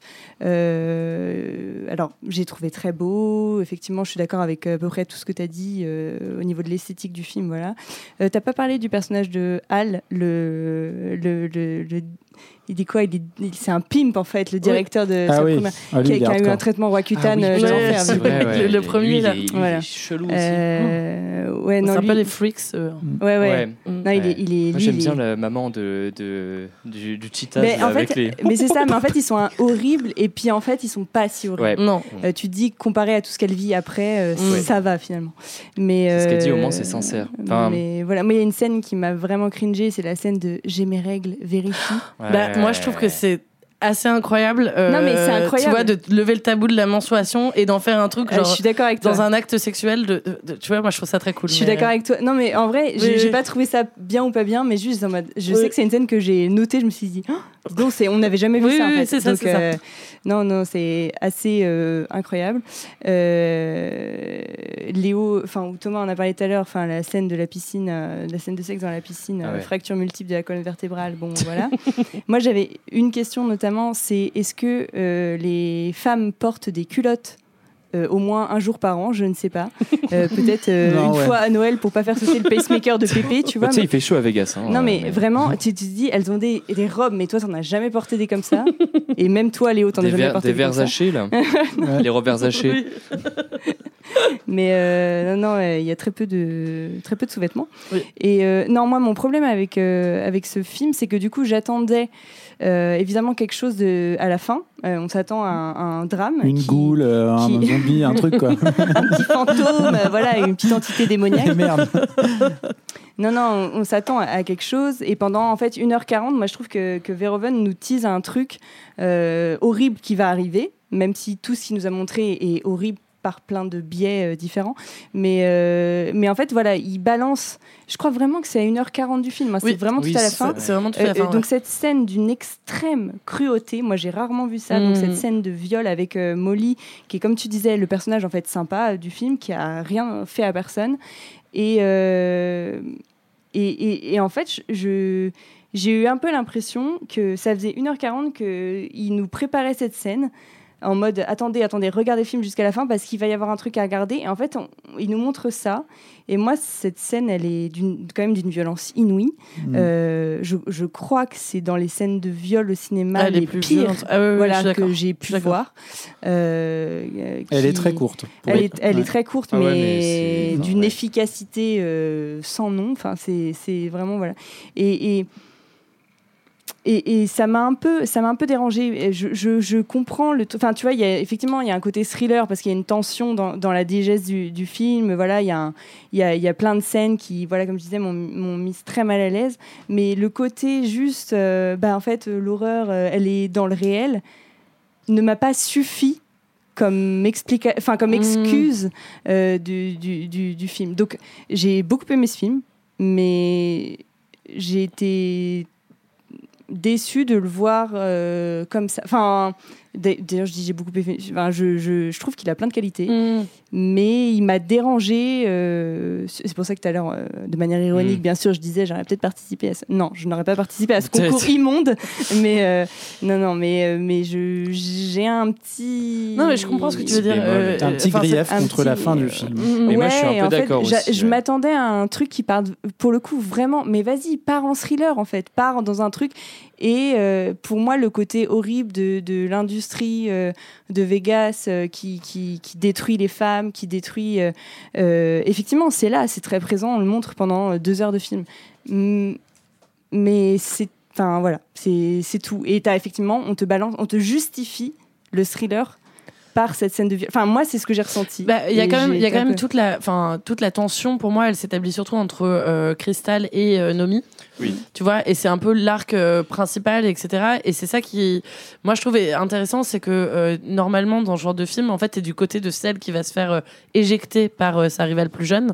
Donc en fait, on, on devrait être plus être du côté de Crystal. Et là, on, on prend presque celui de Nomi, tu vois. Enfin, en disant oui, bon bah, enfin, elle lui a Ouais. fait du mal, c'est pas très grave, tu vois. Et là, d'un seul coup, intervient genre la, une autre violence. Enfin, enfin, je sais pas, c'est comme si pour moi, il, Paul Verhoeven était dans un rapport de dire, euh, alors ça, c'est ce que vous avez cru. Euh, c'était la que violence c'était, film, voilà, ouais. c'est ça. En Le, fait, le- le sujet principal, ce sera ça. Et en fait, là, d'un seul coup, il disrupte complètement avec euh, Mm. ce personnage secondaire qui, euh, effectivement, vit une, un, un truc, mais enfin, oui, Molly, euh, du coup, tu mais- Ouais, ouais, c'est ça. ouais. Tu vois, mais c'est Thomas tout à l'heure. et là où ça part en rep euh, and revenge, tu vois. Enfin, Oui, bah c'est Ouais, ça, mais mais, en fait, mais moi, voilà, moi, mais- moi, je comprends pas. En fait, enfin, en fait oui, Rep and and Revenge, mais non, en fait. Ah bah si, parce que elle. euh, Ouais, non, mais, mais elle, lui pète la gueule. Mais Ouais, en moi, fait, je suis d'accord avec Lola. Moi, tu ça, vois, ça m'a un peu t'as ce posé côté un problème. peu, euh, un peu, ok, vas-y. Ouais. Et, Ah oui, et tu vois, moi, cette fin dont tu parlais, Thomas, tout à l'heure, un peu sur une note positive, mais moi, j'étais en mode, mais tu te rends compte, enfin, le, enfin, le, le, le elle lui, résultat elle de, lui de ce éclate la fait, gueule, certes, mais. Elle lui éclate Ouais, la gueule, mais en fait, Molly, euh, si elle avait pas été là, euh, enfin bon, Oui, avec des si, on refait le monde, hein, voilà, ouais, ouais, mais euh, non, on croit un repas de famille à Noël, désolé. Paris dans la bouteille. mais, mais en fait, enfin, genre euh, partir de Vegas comme ça en mode ah c'est bon, j'ai résolu tous les problèmes, euh, j'ai embrassé euh, ma romance euh, du coup avec Crystal Non. que j'aimais bien Ouais, et euh, j'ai cassé la gueule au gars. Du coup c'est bon, c'est résolu, je me casse. Moi j'ai- j'étais Ah pas d'accord. Moi, j'ai un, pas peu ça. ressenti- moi, j'ai un peu ressenti un Bah, truc moi, c'est pas ça que je, je, Mais- je- c'est pas ça que j'aime bien. C'est qu'en fait, il y a dans l'acidité et l'amertume du personnage de, de Nomi, qui est quand même un personnage qui, est- peut en dire ce qu'on veut, hein, mais c'est quand même pas une personne. euh, Enfin, elle a quand même les dents qui rayent le parquet. Ouais. Euh, et je trouve que là-dedans, Ah, mais du coup on est d'accord. c'est un discours. Oui, Il y a, d'accord. il y a- y y Verhoeven qui a une espèce de discours, tu vois, sur le cinéma et qui dit j'ai pris ce qu'il y avait à prendre et salut les nazes, quoi, tu vois. Mm. Il y a un côté que j'aime bien, que je trouve très acide, très amer, très, tu vois. Mais, qu'est-ce qui, pour vous, euh, de manière très simple pour euh, les gens qui nous écoutent, est, est horrifique dans ce film? Moi, c'est ça qui m'intéresse. Ah, bah, Parce que je sais qu'on n'a pas tous la même conception. Non, mais, non, mais En j'avoue, que j'ai un peu abusé. non, non, mais oui, mais, oui, mais, oui, mais je sais que toi et moi, Non, mais- par exemple, on n'a pas du tout la Non, même conception. Moi, je trouve que, en fait, moi, ce qui m'intéressait de, de, de faire avec, en parlant de ce film-là, c'est que c'est un film qui, est, qui a, par sa réception, euh, connu un truc extrêmement euh, violent, enfin qui a suscité en tout cas des réactions beaucoup plus violentes que plein d'autres films euh, d'horreur D'horreur, euh, du coup. ouais. Et, et la question c'est pourquoi en fait, genre euh, pourquoi ce film-là fait ça? Ok. Pourquoi Et c'est vrai qu'il fait un truc très particulier quand même. A- Et puis il y a Ah une ouais, esthétique qui est qui est bizarre justement à la fin, la scène de vengeance euh, de Nomi, elle devient euh, elle-même monstrueuse. Enfin, il y a- il y, a un truc dans son. C'est hein. Ouais, ouais, son, son maquillage. Elle il- est en léopard, euh, en camouflage à ouais, moitié. Son une maquillage, il, fin, est, ouais. il est vraiment euh, euh, plus humain. Enfin, il y a un truc euh, qui se passe de transformation. Donc, c'est pour ça que je l'ai raccroché un peu à ça. Et c'est- moi, c'est c'est surtout parce que c'est un film qui. euh, en fait, c'est un film de genre plus qu'un film d'horreur, tu vois ce que je veux dire? Ouais, ouais, ouais. Là-dessus. D'ailleurs, moi, le C'est- personnage Franchement, principal. c'est un film un peu bourrin, tu vois. Ouais, mais- dans son- Non, mais, mais je, trouve, enfin, je, trouve, je trouve ça bien de l'expliquer. Je pense qu'il y aura plein de gens qui Oui. seront d'accord avec toi. En Je fait, ne Ne me lance mais- pas des cailloux. Non, mais je pense qu'il y aura plein de gens qui seront d'accord avec toi. Il y aura plein de gens qui n'ont pas la même perception comme moi qui Mm. se poseront cette question. Donc, je trouve ça. Mais c'est pour ça que c'est cool de parler de films comme, de films comme ça aussi. Ouais. Donc, euh, Du coup, moi, je suis content d'avoir eu. Moi, j'y vois aussi, j'ai envie de faire un dernier parallèle avec euh, Titan. Tu avais montré Crash en faisant Oui. parallèle avec Stan. Et là, moi, je trouve que c'est pareil aussi. Ouais. En fait, il y a un peu le même discours aussi euh, sur euh, la représentation euh, du showbiz et, et de la sexualisation des corps, etc. Quoi. Enfin, bon, bref, c'est la dernière petite parenthèse. Ouais. Je pense Ouais, que Julia je- Ducournau aime bien Showgirl, je sais pas. Mais... Ouais, bah, c'est- évidemment, je pense. Mais... Non, mais c'est un film qui fait quelque chose. Il faut, il faut Ouais, voir ce ouais, film. Il faut voir oui, ce oui. film. Il est, je pense, Film très culte. important. Regardez le film de Verhoeven en général. d'ailleurs. Oui, Voilà. oui. Non, non, c'est sûr. Et puis en plus, il y a euh, des trucs qui se rapprochent plus de l'horreur dans, dans, dans sa filmo. Euh, on va pouvoir euh, peut-être enchaîner avec le film suivant.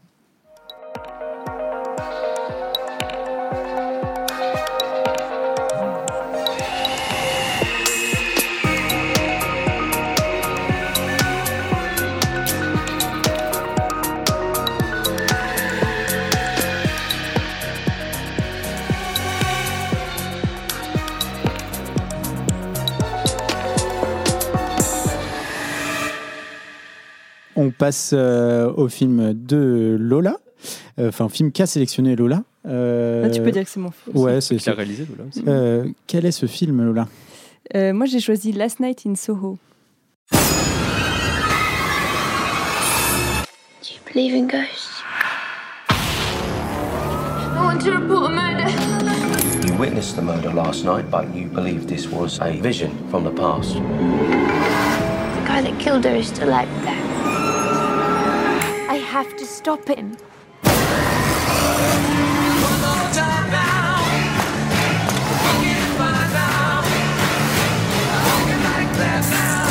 Where are you going? I know what you did. I've done a lot of things. You're gonna have to be more specific, love. You can't save me.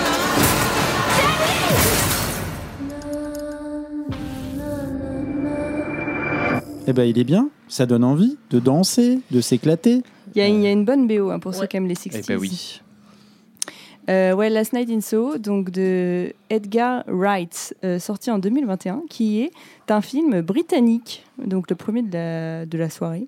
C'est vrai. Donc euh, voilà, bah, le seul de la soirée. Le seul, oui, Le ouais. seul de la Ouais. soirée. Et pour le moment, euh, Satoshi Kon, Verhoeven, Edgar Wright, euh, là, euh, là, attention quoi. C'est du lourd. C'est du lourd. Pas sur les mêmes euh, niveaux, mais non, non. euh, du coup, ouais, Last Night in Soho avec euh, donc euh, la très connue, euh, la- très en vogue Anna Taylor Joy que vous avez vu dans The Witch, Ouais. The Queen Gambit. The Queen Oh. Gambit, Chose d'échec. dans Split, dans quoi d'autre? Elle a fait beaucoup de films genre horrifiques. euh, Ouais, le truc euh, où ils vont dans un resto gastro là. Oui, The Menu. Ouais, The ça? Menu. Ah oui. ouais. Euh, Ouais. Voilà. J'ai pas Euh, vu ça encore. Mm. T'es déjà en train de râler qu'il l'avait pas vu. Le truc là. J'aime pas l'affiche. Ça avait... Non, ça n'a pas eu de super critique, je crois.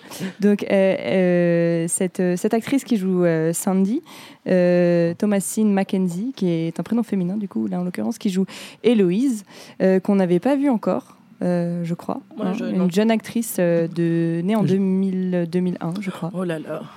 Je fact-check en même temps. Mais- Jésus. 2001, Et ouais. euh, Matt Smith qui joue, qui, qui joue, qui joue, qui joue Jack, qu'on a vu dans, récemment dans House of the Dragon, qui sans arrêt joue un beau gosse, alors que moi je le trouve extrêmement laid. Ah Euh, non. ah, je, moi je le trouve. Il a un truc un peu inquiétant, beauté inquiétante. Oui, bah Non pour moi ces deux choses ne, ne vont pas Juste ensemble. inquiétant pour Lola. Mais très bon acteur, j'ai- j'aime beaucoup cet acteur, Mm. mais, mais c'est vrai qu'il est sans arrêt présenté comme un don Juan. Euh, voilà. Bon, après c'est pas mon style, mais bon.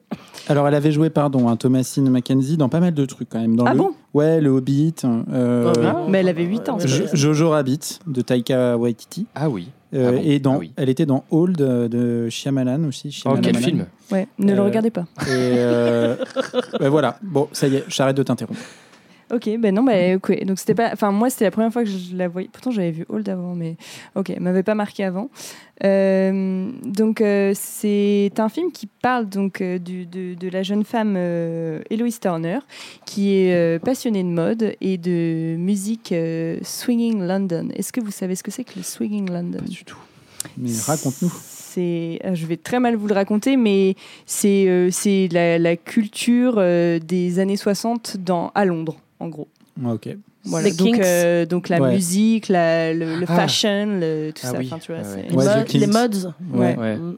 C'est quoi la danse des, The- des, des vieux là Le The, twist. The Turtles, Non, The autre Tortoise, je sais plus comment. C'est The Turtles. Le rock and roll. Le Charleston. C'est- Ah, pas Charles. Là, c'est pas trop. Ah non, c'est pas Charles, c'est plus récent. Ouais, vous avez Charleston, chacun essayé de 30. mettre un mot-clé. voilà. Continue Lola. Bon, vous avez une définition approximative de, ce qu'est le Swinging London, euh, qui s'appelle aussi le Swinging 60s, hein, pour euh, les fins connaisseurs. Euh, donc, Eloise Turner part de sa maison rurale dans les Cornouailles pour aller étudier à l'université de mode de Londres. L'expérience en résidence universitaire type Crous lui déplaît fortement et ça assez rapidement puisqu'elle passe seulement une nuit dans- en colloque avec euh, sa charmante camarade de classe Elle était très Jo sympa, Casta. ouais. Euh, et elle se barre instant. Euh, Bah, la meuf ne fait pas d'effort. Casta, euh, c'est l'enfer. Ouais, ouais, ouais. Pire coloc. Donc elle, elle se, elle s'en va et loue une chambre euh, chez, chez l'habitant en fait. Donc euh, là, chez une certaine Mrs. Collins, qui est une femme âgée. Commence alors euh, un- une sorte de, voyage euh, onirique dans, le Londres des, années 60, euh, car effectivement, dès qu'Héloïse s'endort, elle fait un saut dans le passé et elle devient témoin de l'histoire de la mystérieuse Sandy, qui est une jeune femme voulant devenir vraisemblablement une, star de la scène londonienne. Enfin, en tout cas, elle sait chanter, elle sait danser, et elle est très jolie. Et euh, donc son histoire à elle et l'histoire aussi, euh, son, son espèce de romance qui, qui n'en est pas vraiment une, avec l'inquiétant Jack, qui n'est pas vraiment rempli de bonnes intentions concernant la jolie Sandy. Il lui fait à l'envers, ouais. Un petit couteau dans le dos. en Oui, c'est un- effet. c'est un pimp. Ouais. Voilà. Euh, moi, pour ce thème, encore une fois, j'ai l'impression que ça va, de- ça va être souvent comme ça, mais j'ai eu beaucoup de mal à trouver un film. Euh, j'ai toujours pas vraiment compris le thème d'ailleurs, donc est-ce que quelqu'un peut me le réexpliquer à la fin de l'épisode? Non, mais ton film, il marche. Ok, bon. non mais euh, bah, alors ça me rassure parce que du coup, euh, un peu en réponse à ton film, Camille, euh, j'en ai, pris un qui parlait un peu de la même chose. Je l'ai d'abord, j'ai Mm. regardé Showgirl et je me suis dit bon, vu que j'ai rien compris, je vais essayer de bon. Donc si vous me dites que ça marche, euh, tant mieux. Euh, Bah, c'est complètement dans, le, dans, le, dans la thématique. hein. ben, j'en suis très heureuse parce que ça m'a donné du fil à retordre. Euh, voilà, avec quand même quelques. Ce que je pouvais euh, reprocher à, à Showgirls, là, bon, il y a quand même. C'est pas un film qui fait très très peur, mais il y a quand même quelques ressorts Oh, horrifiques, même, euh, en, en l'occurrence à la fin. Euh, voilà. Euh, et puis c'est quand même un, un film de- d'Edgar Wright dont, dont on n'a pas parlé euh, jusqu'à présent, vrai. qui est connu pour euh, sa trilogie, euh, donc euh, en, en anglais euh, Blood and Ice Cream, donc la trilogie Cornetto en Oui. français, euh, qu'il a faite avec ses potes euh, Nick Frost et Simon Pegg, qui sont assez connus. Je vous Bien tapez ça sur internet, vous, vous allez reconnaître leur tête euh, immédiatement. Donc euh, Shaun of the ils Dead. viennent de Spaced, la série euh, C'est trop bien britannique. Spaced. Ouais. Ouais. Regardez Spaced. Ah bah j'ai pas j'ai pas vu. Mais euh, du coup cette trilogie c'est c'est Shaun of the Dead, Hot Fuzz et le dernier pub avant la fin du monde qui sont euh, des parodies euh, de, de films d'horreur et d'action. Euh, C'est euh, Que des bêtes de films. Enfin, moi, je trouve. mais- c'est assez drôle. Euh, on le connaît aussi pour ses plus grosses productions, euh, un peu plus récentes, comme Scott Pilgrim avec Michael Cera, qu'on embrasse, enfin moi que j'embrasse parce Oui. que je l'aime beaucoup. Je confonds tout le temps avec, euh, avec l'autre. Jesse Eisenberg. Ouais, voilà. Ah mais rien à voir. Je sais, mais je sais On pas. a déjà eu la même conversation. Oui. Putain, c'est l'enfer. On radote comme des vieilles personnes. Vas-y, euh, Lolo. Et euh, Baby Driver en 2017. Moi j'ai pas vu Baby Driver. Ah, c'est Ouais, trop bien. Moi, j'aime bien. C'est vrai? Ah, j'adore, ouais. Ouais. Le, J'avais l'impression que c'était pas très intéressant. C'est trop bien. euh, Moi, j'aime bien. le montage est incroyable. D'accord. Ouais. Ça D'accord. vaut le coup. Ok, bah moi je, je le regarderai peut-être du coup. Euh, Last Night It So sort 4 ans après Baby- Baby Driver et c'est son premier thriller fantastico-horrifique à peu près sérieux, si, j'ose dire. Euh, c'est pas voilà, c'est pas une parodie, il n'y a pas d'humour dans ce film. Euh, voilà, donc ça c'est pour le réalisateur. Euh, moi je l'avais déjà vu, euh, mais je pense à moitié endormi ce film, donc je n'en avais aucun souvenir. Là, je l'ai revu plus sérieusement et avec pleine concentration pour cet épisode. Et j'ai plutôt aimé, euh, surtout pour sa photographie que je trouve sublime, Oui.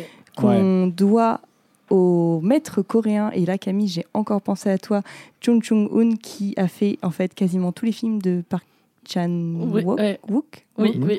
Voilà. Donc de All Boy à Mademoiselle. Donc euh, ça c'est, tu vois, j'ai pas fait exprès, mais explique, euh, ça explique la photo, effectivement. ouais. ah non Ah, mais bah c'est, ouais. c'est vraiment très très beau. Enfin, Ouais. Ouais, et pour le coup, moi j'ai regardé un making of de, du, de Last Night in Soho et, et tu, tu vois le, dir, le Dirfot euh, faire des trucs. Enfin, ça m'a donné plein d'idées pour les Faire prochains films de l'horreur du dimanche. Trop bien, trop bien. Si on s'inspire de Ouais, lui, c'est bon. Non, non, c'est c'est- c'est- Petites ambitions. hein. c'est un maestro. Euh, voilà, donc j'ai- beaucoup aimé euh, voilà, toute l'esthétique des fêtes euh, bah, très clinquantes et, enfin, et l'histoire du film en soi m'a plu. Voilà, ce que j'aime, c'est ce basculement progressif dans, dans ce côté horrifique. J'aime beaucoup la fin, en fait, je crois, euh, où il y a plein d'effets spéciaux qui se mélangent euh, à des couleurs dans tous les sens. Il y a des sons dans tous les sens, il y a de la musique dans tous les sens. Euh, J'en ai parlé au début, mais moi j'aime beaucoup la, BO du film. Voilà, après, c'est que des sons assez connus, mais moi, ils me plaisent bien et je trouve que ça marche assez bien. Il n'y a pas Prince. Il Bon. n'y a pas Prince. Non, mais Voilà, et j'ai pas, j'ai pas énormément de choses à dire. euh, Je, Le film est je- raté. je- je- J'attendais plus que qu'on en parle ensemble, mais, mais voilà, je, je sais pas trop si le film fait un pied de nez parce que le film est sorti peu de temps. Bon, c'est un film qui a été retardé à cause du Covid, mais c'est, ça a été dans la vague après MeToo, euh, tout ça. Donc je sais pas si c'est un truc qui fait un pied de nez. euh, à, à- à ça et à cette grande question de c'était mieux avant euh, où on lui dit ah bon vraiment t'es sûr Ouais. euh, voilà, mais euh, en tout cas, j'ai lu une très mauvaise critique des Inrocks et j'ai, je me suis dit, j'en parlais avec Thomas tout à l'heure en off, mais qui, je pense, n'ont rien compris et ça m'a beaucoup déçu, qui ont traité le film de refoulé misogyne et prenant la culture incel.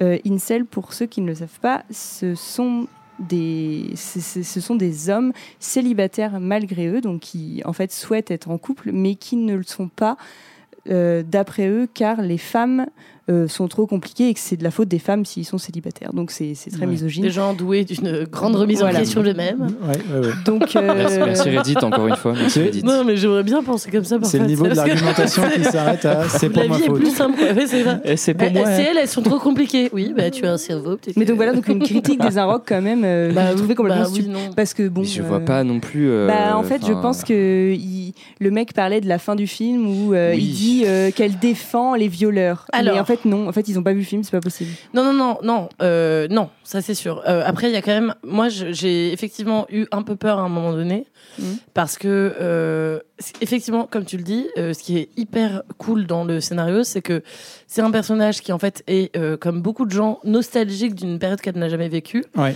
Donc elle est nostalgique du look des années 60, effectivement, on adore, c'est trop beau, euh, des coiffures, de la danse, de la musique et tout, c'est trop chouette.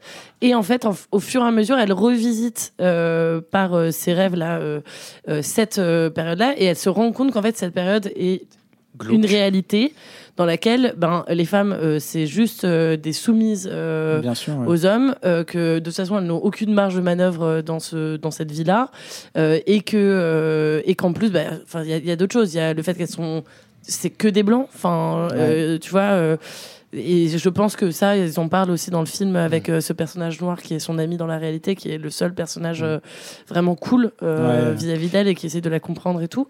Et c'est vrai qu'à la fin, il y a une espèce de renversement, bah, pour créer un twist, hein, je pense, de renversement où d'un seul coup, je me suis dit, oulala, est-ce qu'il est en train de.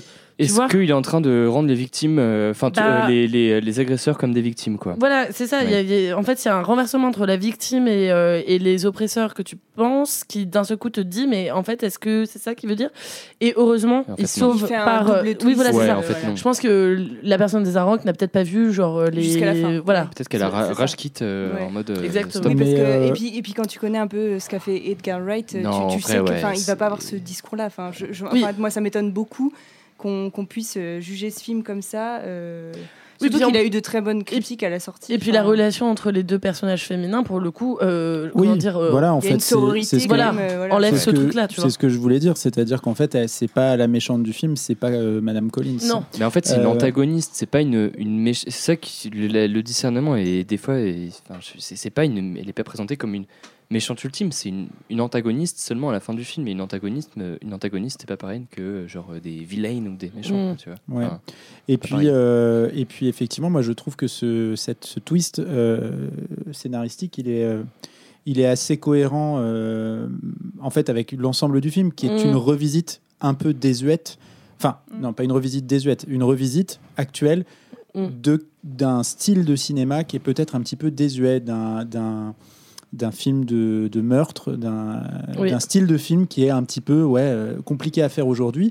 Et je trouve qu'il s'en empare de manière assez chouette, avec notamment cette relation, de ce jeu de miroir entre qui habite tout le film. hein. donc c'est Mm. compliqué Mm. quand même de dire que c'est euh, une antagoniste. Donc là, on est en train de spoiler à mort. hein. Mm. Mais euh, c'est euh, compliqué de, de dire que le personnage qui est joué par Anna Taylor-Joy est finalement euh, la méchante du film, dans la mesure où en fait elle est le double et le reflet miroir, on le voit littéralement dans le film, Ouais, ouais. euh, du- de, de l'héroïne. Et c'est juste, euh, c'est juste une femme qui est, euh, qui est victime euh, effectivement de la maltraitance des hommes et, euh, et qui se venge euh, bon, euh, de manière sanglante, l'apprendra-t-on plus tard. Mais euh, moi, je, je- la fin, je la trouve relativement cohérente avec le style qu'il essaye de... Parce que tu dis que le film n'est pas parodique et tout, mais et moi je trouve qu'il a quand même un petit côté euh, pastiche. Oui, ah ouais. C'est pas drôle, mais il y a un petit côté Mmh. pastiche et je trouve que bah, la fin, elle va bien là-dedans. Bah, ça sert Euh, le propos d'idéalisation. euh, Enfin, c'est ça le- le- une partie du propos du film, je pense, c'est- c'est le fait d'idéaliser une époque. euh, et du coup, c'est pour ça aussi que ça rentre dans, dans le thème. Enfin, euh, et du coup, sous, sous couvert euh, de quelque chose d'idéalisé, en fait, la ré- réalité qui est derrière, elle est beaucoup plus sombre. Et, et du coup, ça sert aussi ce propos-là, euh, Ouais. dont tu parlais juste Ouais, avant. non, mais je, trouve que c'est, d'ailleurs, mais- j'ai, j'ai trouve que c'est une, je trouve que c'est une fin qui est, qui est assez complexe et Ah oui. qui est un peu plus profonde que, euh, que, que ce qu'on pourrait Mm. y lire si on regarde le film complètement premier degré. Ça, c'est le premier truc. Et puis moi, l'autre truc que je voulais saluer, enfin, moi, que je trouve génial, tu l'as dit, bah, la photo est sublime. Et puis, il y a cette espèce de, de, de... Parce que c'est vraiment un film très technique euh, dans la mesure où, où il Oui, y a, il y a beaucoup de mouvements de caméra C'est et une beaucoup de choses. technique. Mais Mm. c'est quand même euh, tellement agréable à regarder Ouais. parce qu'il y a une Oui. fluidité Oui. dans la mise en scène. Ouais. Edgar Wright, il a ce truc, moi je trouve, qui est d'attraper en- avec un mouvement des gens qui sont dans le mouvement. Il le fait tout le temps, c'est-à-dire que Mm. tu vois quelqu'un qui avance dans une direction, la caméra qui arrive en face et qui attrape en fait euh, les personnages qui bougent ou qui dansent, qui leur tournent autour. Ça, dans les scènes Et- de, de, de flashback ou de, de POV, genre dans le passé, c'est trop bien fait. Justement, Je trouve, c'est- quand elle est dans, mais, dans mais le, je, le- vous- le je vous personnage. conseille vraiment, euh, je vous conseille vraiment trop, le trop bien. making of où on voit il y a une Mm. caméra qui surplombe cette salle de, de, de de danse, théâtre, je sais pas ouais. ce que Oui. c'est comme lieu, mais en fait on, on voit du coup ce Steadicammer, euh, je le salue hein, vraiment, il a tout mon respect parce que c'est très impressionnant, qui, qui voilà va tourner autour des deux acteurs principaux pendant qu'ils dansent, enfin des trois acteurs en Mm. fait, et, et on voit les deux actrices qui donc sont des miroirs l'une de l'autre, qui se s'accroupissent sous le Steadicammer pour attendre leur moment et passer dans le champ de la caméra, Mm. et en fait il n'y a pas du tout d'effet de post-production. Ah oui. Tout est fait en direct Ouais, avec la très, très caméra fort, et ouais. c'est une, pu- c'est, c'est une énorme chorégraphie Mm. et c'est euh, enfin voilà Mais ça, je- ça- je- c'est pas juste un délire technique. C'est, je trouve Oui. que ça Ouais. ajoute un truc à Ah la non, mise en scène, cette fluidité extrême, parce fait. que tu as la continuité entre euh, bah, sa réalité du, du Londres actuel, le, ré- le- les phases oniriques, tout est en continuité. tu as des, des- des effets de transition, notamment quand elle passe sous sa couette, à un moment donné, c'est très très réussi. Ça, c'est vachement beau. Euh, et, et- et- et donc en fait, tu as une espèce de, de fluidité, de porosité entre les deux personnages et les deux époques où il, il- il en attrape une qui est dans un couloir, il- on revient sur l'autre qui est dans le miroir et on passe de l'une à l'autre en permanence. Moi, je trouve ça euh, dingue avec les scènes en miroir, notamment une scène où elle embrasse euh, euh, l'acteur là, comment il s'appelle Euh, Matt- M- Matt Matt Smith. Smith. Matt Smith. Euh, voilà que je trouve euh, ouais que je trouve très très belle et il y a cette scène également tu le disais du couloir enfin où on découvre en fait elle, le personnage découvre que bah en fait le Londres des années 60 c'est pas si cool c'est une scène je pense qui est enfin il y a la scène du couloir qui résume assez bien ce- cette, cette, euh, cette découverte de, de l'héroïne c'est la scène où on est d'un côté dans le cabaret Oui. de l'autre côté dehors et Mm. au milieu elle passe par un couloir dans lequel elle voit tout un, tout- enfin, toute une galerie d'horreur que sont en train de vivre euh, les danseuses du cabaret Mm. euh, dans les différentes pièces euh, qui bordent le couloir et ça c'est vraiment je trouve d'un point de vue enfin c'est hyper agréable à regarder quoi c'est vraiment Mm. très très joli Euh, et voilà et donc euh, ouais c'est quand même un film qui a une sacrée gueule je trouve Enfin, Oui. voilà. Deux dernières choses, euh, peut-être, euh, moi, que je voulais rajouter, c'était euh, les, les effets aussi, euh, ben, euh, FX, hein, c'est ça Euh, euh, C'est les, enfin, les, les créatures Ah, les euh, qui, euh, Les voilà, fantômes. voilà, qui, qui apparaissent. Ça, je trouve ça magnifique. Enfin, moi, je trouvais que c'était vraiment très, très beau. euh, tu vois, au-delà de l'angoisse que ça crée, c'est vraiment très, très bien fait. Ouais, Espèce c'est fait. spectres-là euh, qui reviennent et tout Mhm. ça, et qui, et qui justement passent la barrière entre euh, la nuit, le jour et tout ça. ça je trouve ça très beau. Et euh, Terence Stamp, euh, l'acteur qui joue donc euh, le vieux Ouais. euh, monsieur ouais. là, euh, incroyable acteur, euh, qui est vraiment mais d'une, enfin je sais pas, il a une classe, une, une aura, euh, tu vois, qui chope euh, tout de suite et qui en plus est très bien filmé. Donc Mm. euh, non, euh, vraiment Ouais. tous les acteurs sont hyper bien respectés. Enfin c'est c'est très très beau, très beau film. Ouais, ouais, c'est. Je, je trouve que c'est un film qui a, voilà, qui a- Ouais. qui a le Ouais. mérite d'avoir une prouesse technique. euh, Oui oui, clair. Mais qui est- Film mais- de Técos. Bah, Film de ouais, Técos. ouais, mais non, Ouais, pas, pas seulement, pas pas que, seulement, pas parce que, qu'il a parce plu à plein de gens en dehors de la c'est un- technique. Ouais, c'est un, c'est un, c'est un très bon film, euh, je trouve, de divertissement, euh, qui est, qui est, c'est un peu, non, c'est- faut C'est pas un peu dire ça. réducteur, mais- Ouais, c'est réducteur. Ah, mais ah, après, en tout cas, c'est- c'est c'est- c'est- c'est ce que je voulais dire par là, c'est que je pense qu'en plus c'est du PG-13 en vrai, parce que et j'ai l'impression Oui, oui, que oui. tout le monde peut voir ce film Oui, je suis d'accord. et Ouais. de faire un film d'épouvante qui a cette gueule-là, qui peut qui est loin d'être débile et qui peut être vu par des gens jeunes, c'est quand même Ouais, c'est bien chouette. quoi. Tu vois, Mhm. enfin, c'est rare de voir ça, tu vois. Euh, Mais c'est un euh, peu la démarche d'Edgar Wright à chaque fois, en fait, je trouve aussi. Quoi. Enfin, c'est pour ça que ça reste cohérent avec le reste de ses films aussi. Toi, t'avais c'est- t'avais vu ces autres films toi? Ouais, mais j'ai- moi je suis un gros Yankee de Edgar Wright. J'ai Ah tout ouais, ok. Spaced, euh, tout, enfin tous les films après, euh, même ceux qu'il a pas réalisés où il y a ses acteurs fétiches. Mais, Simon Pegg, euh, trop cool. Simon ouais, ouais. Pegg. Et, en Mission vrai, il- Impossible. moi, ce que j'ai- ce que j'aime bien avec son cinéma, c'est genre, enfin, en fait, c'est sincère et il veut parler à, à plein de gens. Il veut pas s'empêtrer. euh, C'est ça que je voulais euh, dire par euh, divertissement, c'est que c'est pour tout le monde. en Ouais, voilà, ouais. Il a pas la prétention euh, de euh, révolutionner un truc à, à chaque fois, mais juste de faire kiffer les gens en fait quoi. Et c'est trop bien. Et il le fait par le montage, il le fait bah du coup euh, par la direction photo parce que Mhm. du coup il s'entoure de personnes très talentueuses. Et, et à chaque fois, c'est enfin quasiment, je trouve, à chaque fois c'est une réussite euh, en vrai quoi. Ouais. Mm. Bah, pour ce film, ouais, il a eu le melon parce que je sais pas comment il s'est dégoté son dire Je sais pas, ouais. Je, vraiment, je, je sais pas comment ils se sont rencontrés, mais. Bah, Après, maintenant, il commence Grosse à chance. avoir derrière lui euh, genre une, euh, une bonne euh, dizaine, quinzaine de longs métrages, je pense quoi. Donc, euh, Il en a pas fait tant Non, que ça. il y en a pas autant. dizaine, hein, je Et pense, non, il en a, ouais. pas tant que ça. Et puis, et puis tu vois, euh, Baby Driver a pas été si bien reçu. Ah et ouais Scott Pilgrim encore moins. Bon, Alors Pilgrim, maintenant, c'est un peu culte. Ouais, Mais, mais ça, ça- quand c'est sorti, euh, parce qu'en fait, c'était, il a, en fait, il a fait trois films sans sa bande de potes. Donc Spot- Scott, Ouais, ouais. Scott Pilgrim, Baby Driver et euh, Last Night in Soho.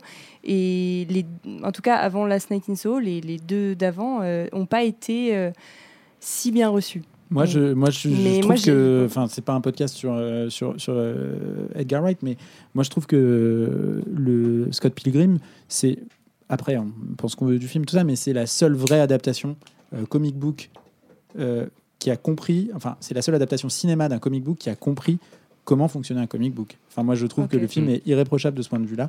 Pour moi, il y a ça, Bah, il y a Spider-Man de Sam Raimi. Mais Ouais. bon, après, c'est, c'est voilà. Mais je, je moi, Sam je- Raimi, big up Sam Raimi. mais, mais je, je, je- moi j'aime beaucoup, euh, j'aime beaucoup le cinéma d'Edgar Wright. J'ai pas de réserve sur Baby Driver non plus, alors que je sais que euh, le film a été assez mal reçu. Euh, Moi, en c'est vrai, pareil, Baby Driver, un c'est pareil, excellent c'est une leçon de montage, mais genre de A à Z. Bon, alors après, peut-être, peut-être, t'as raison, peut-être c'est des films euh, qui s'adressent aussi. euh, Ou Técos. J'en sais rien, mais enfin, moi je sais qu'en voyant Baby Driver, j'étais genre on fire quoi. Tout est monté euh, en parallèle avec la musique euh, de façon, mais genre hyper euh, bien faite quoi. Et enfin, c'est très satisfaisant à regarder à chaque fois ces films quoi. Et au-delà de ça, le propos est cool et enfin le, les thèmes abordés dans ces films sont aussi genre sympas. Tu vois, en vrai faire trois films séries de pastiches de genre de thriller, euh, d'horreur, de films de zombies, etc. Et les faire aussi bien que ça en devient des films crédibles en tant que tels, c'est trop fort, je trouve. Il est trop fort. Mais il a été contacté par Tarantino et Rodriguez pour faire une bande-annonce, euh, je sais plus quoi. Ouais. mais- Machete.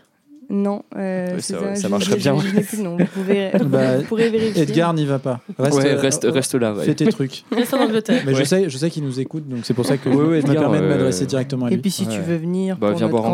Viens boire un coup. ou pour le podcast. Si tu veux nous filer le, le contact euh, Ouais. de ton dire du dire photo coréen, s'il te plaît. Voilà. Euh, eh bien, euh, on va pouvoir passer euh, au film suivant.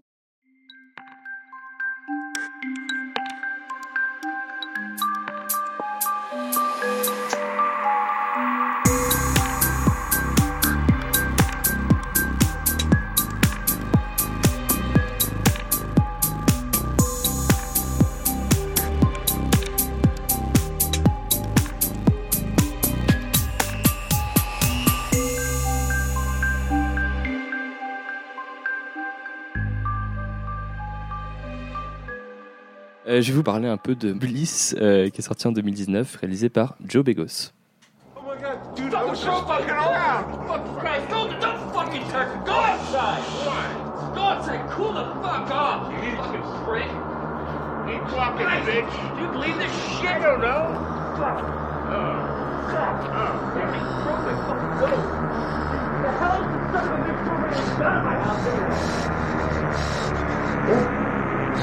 Fuck are you okay?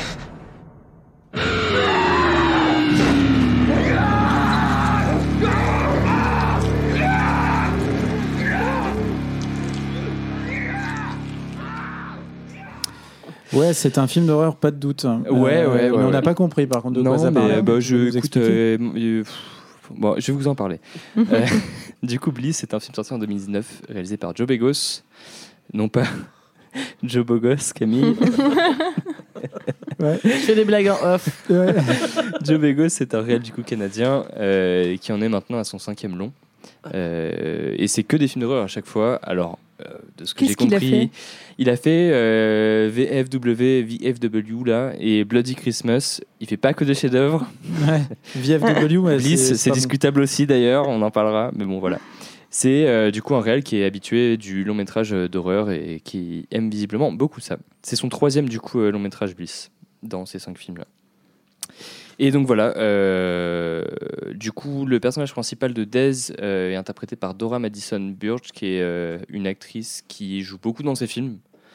Ok. Mais qu'on n'a pas trop vu en dehors de ça. Enfin, moi, je bah, elle a fait des, des rôles dans des séries, notamment Dexter, je crois.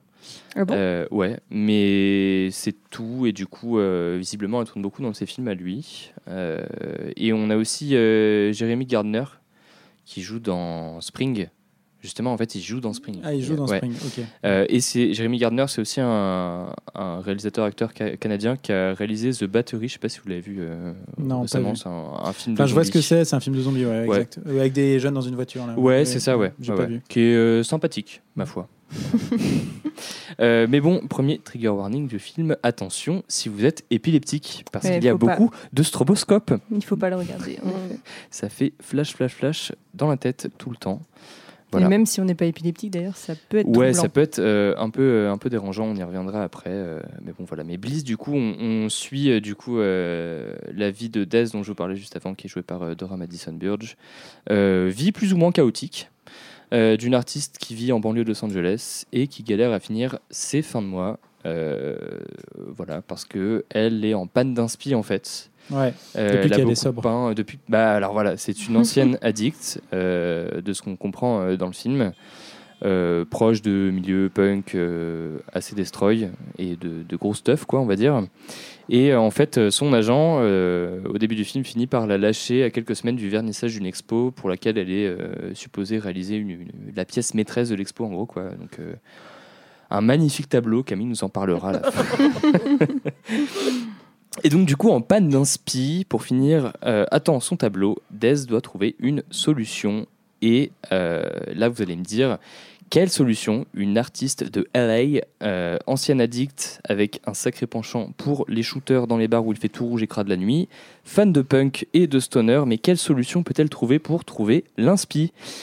Et ben en fait, elle recontacte son ancien dealer pour lui acheter une Ah. petite Alors qu'elle pourrait faire du yoga et de la elle méditation. pourrait faire, Oui. ouais, et boire du matcha. Voilà. Euh, mais Ah visiblement, elle a choisi pas la même poudre de thé, mais une autre, quoi, une petite poudre DIY euh, fabriquée par son dealer, qui l'a intelligemment appelée Diablo. Ça veut dire le diable, en fait.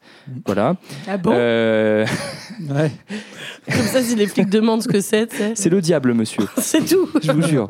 C'est pas du tout suspect. Et du coup, après avoir acheté un sachet entier de euh, 500 grammes, je pense, de cette fameuse poudre, euh, elle part en teuf rencontrer un certain Dante. Euh, Oui, oui. bah écoutez, euh, oui, on fait, on avec fait ce qu'on peut, a, on fait ce qu'on peut, voilà. mais, mais bon, en tout cas, elle va, elle part en teuf après et pas dans n'importe quel teuf. Des gens qui chantent fort avec des guitares, des néons rouges, des néons bleus, des néons verts, des toilettes dégueu où il fait bon prendre un petit rail de Diablo après avoir vomi du sang. Bref, le nouvel an rêvé, vous l'aurez compris. C'était Ouais. super. Euh, Dez retrouve l'inspi C'était grâce... pas loin du mien d'ailleurs. Bah, oui, sans bah, le toi, oui, Ouais, bah, ouais. ah, bah, tu t'es cramé tout seul. hein. Mais en tout cas, Dez finit par retrouver l'inspi grâce à cette dope mystère. Euh, mais par contre, il y a un petit bémol.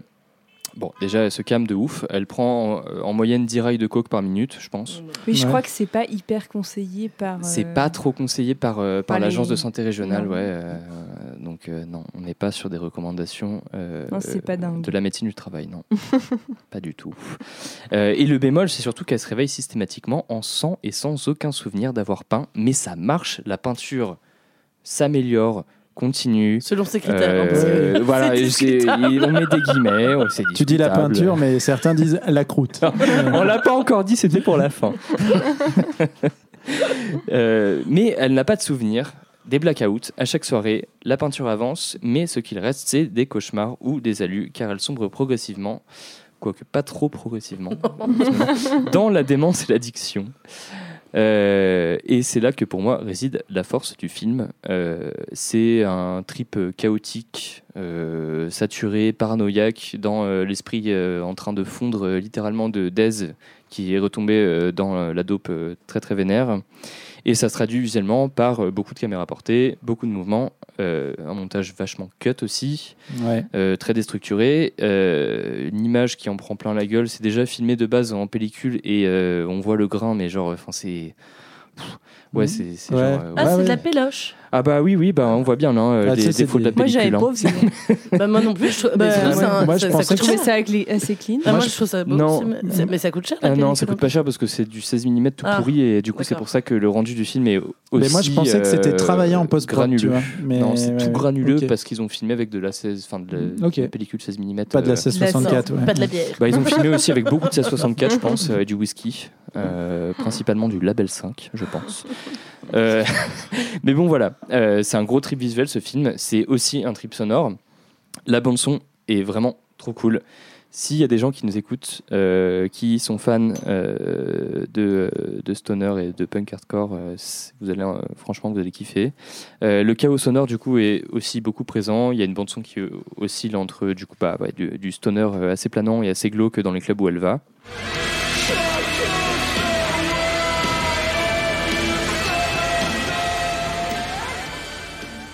Et on finit à la fin du film euh, sur du punk hardcore euh, hyper euh, saturé.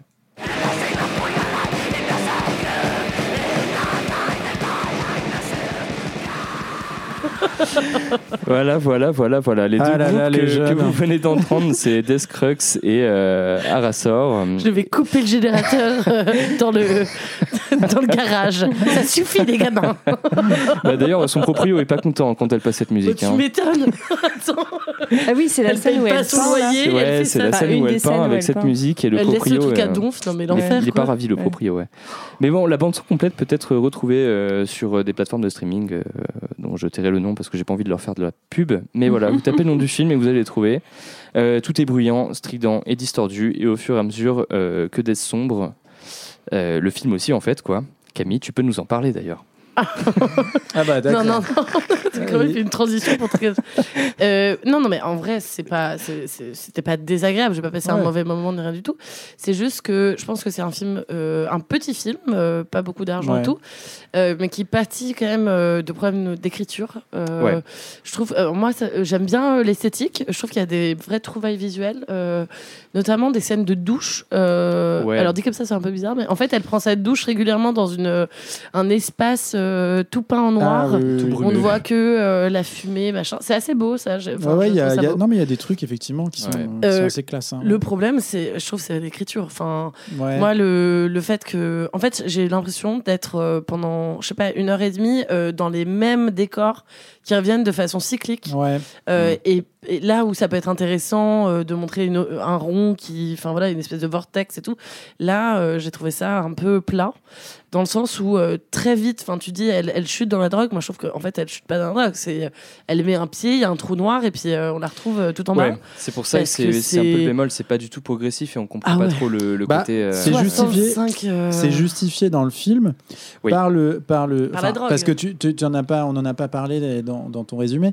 mais c'est justifié dans le film par le fait euh, enfin la rapidité la cinétique de la descente aux enfers est justifiée par le fait qu'elle non seulement elle consomme de la drogue mais qu'en plus moi c'est comme ça que je l'ai compris Oui, en ayant euh, un rapport sexuel à partenaire multiple au cours d'une soirée bien arrosée. Elle chope aussi. Elle chope une espèce de, de, de vampirisme ou de Ouais.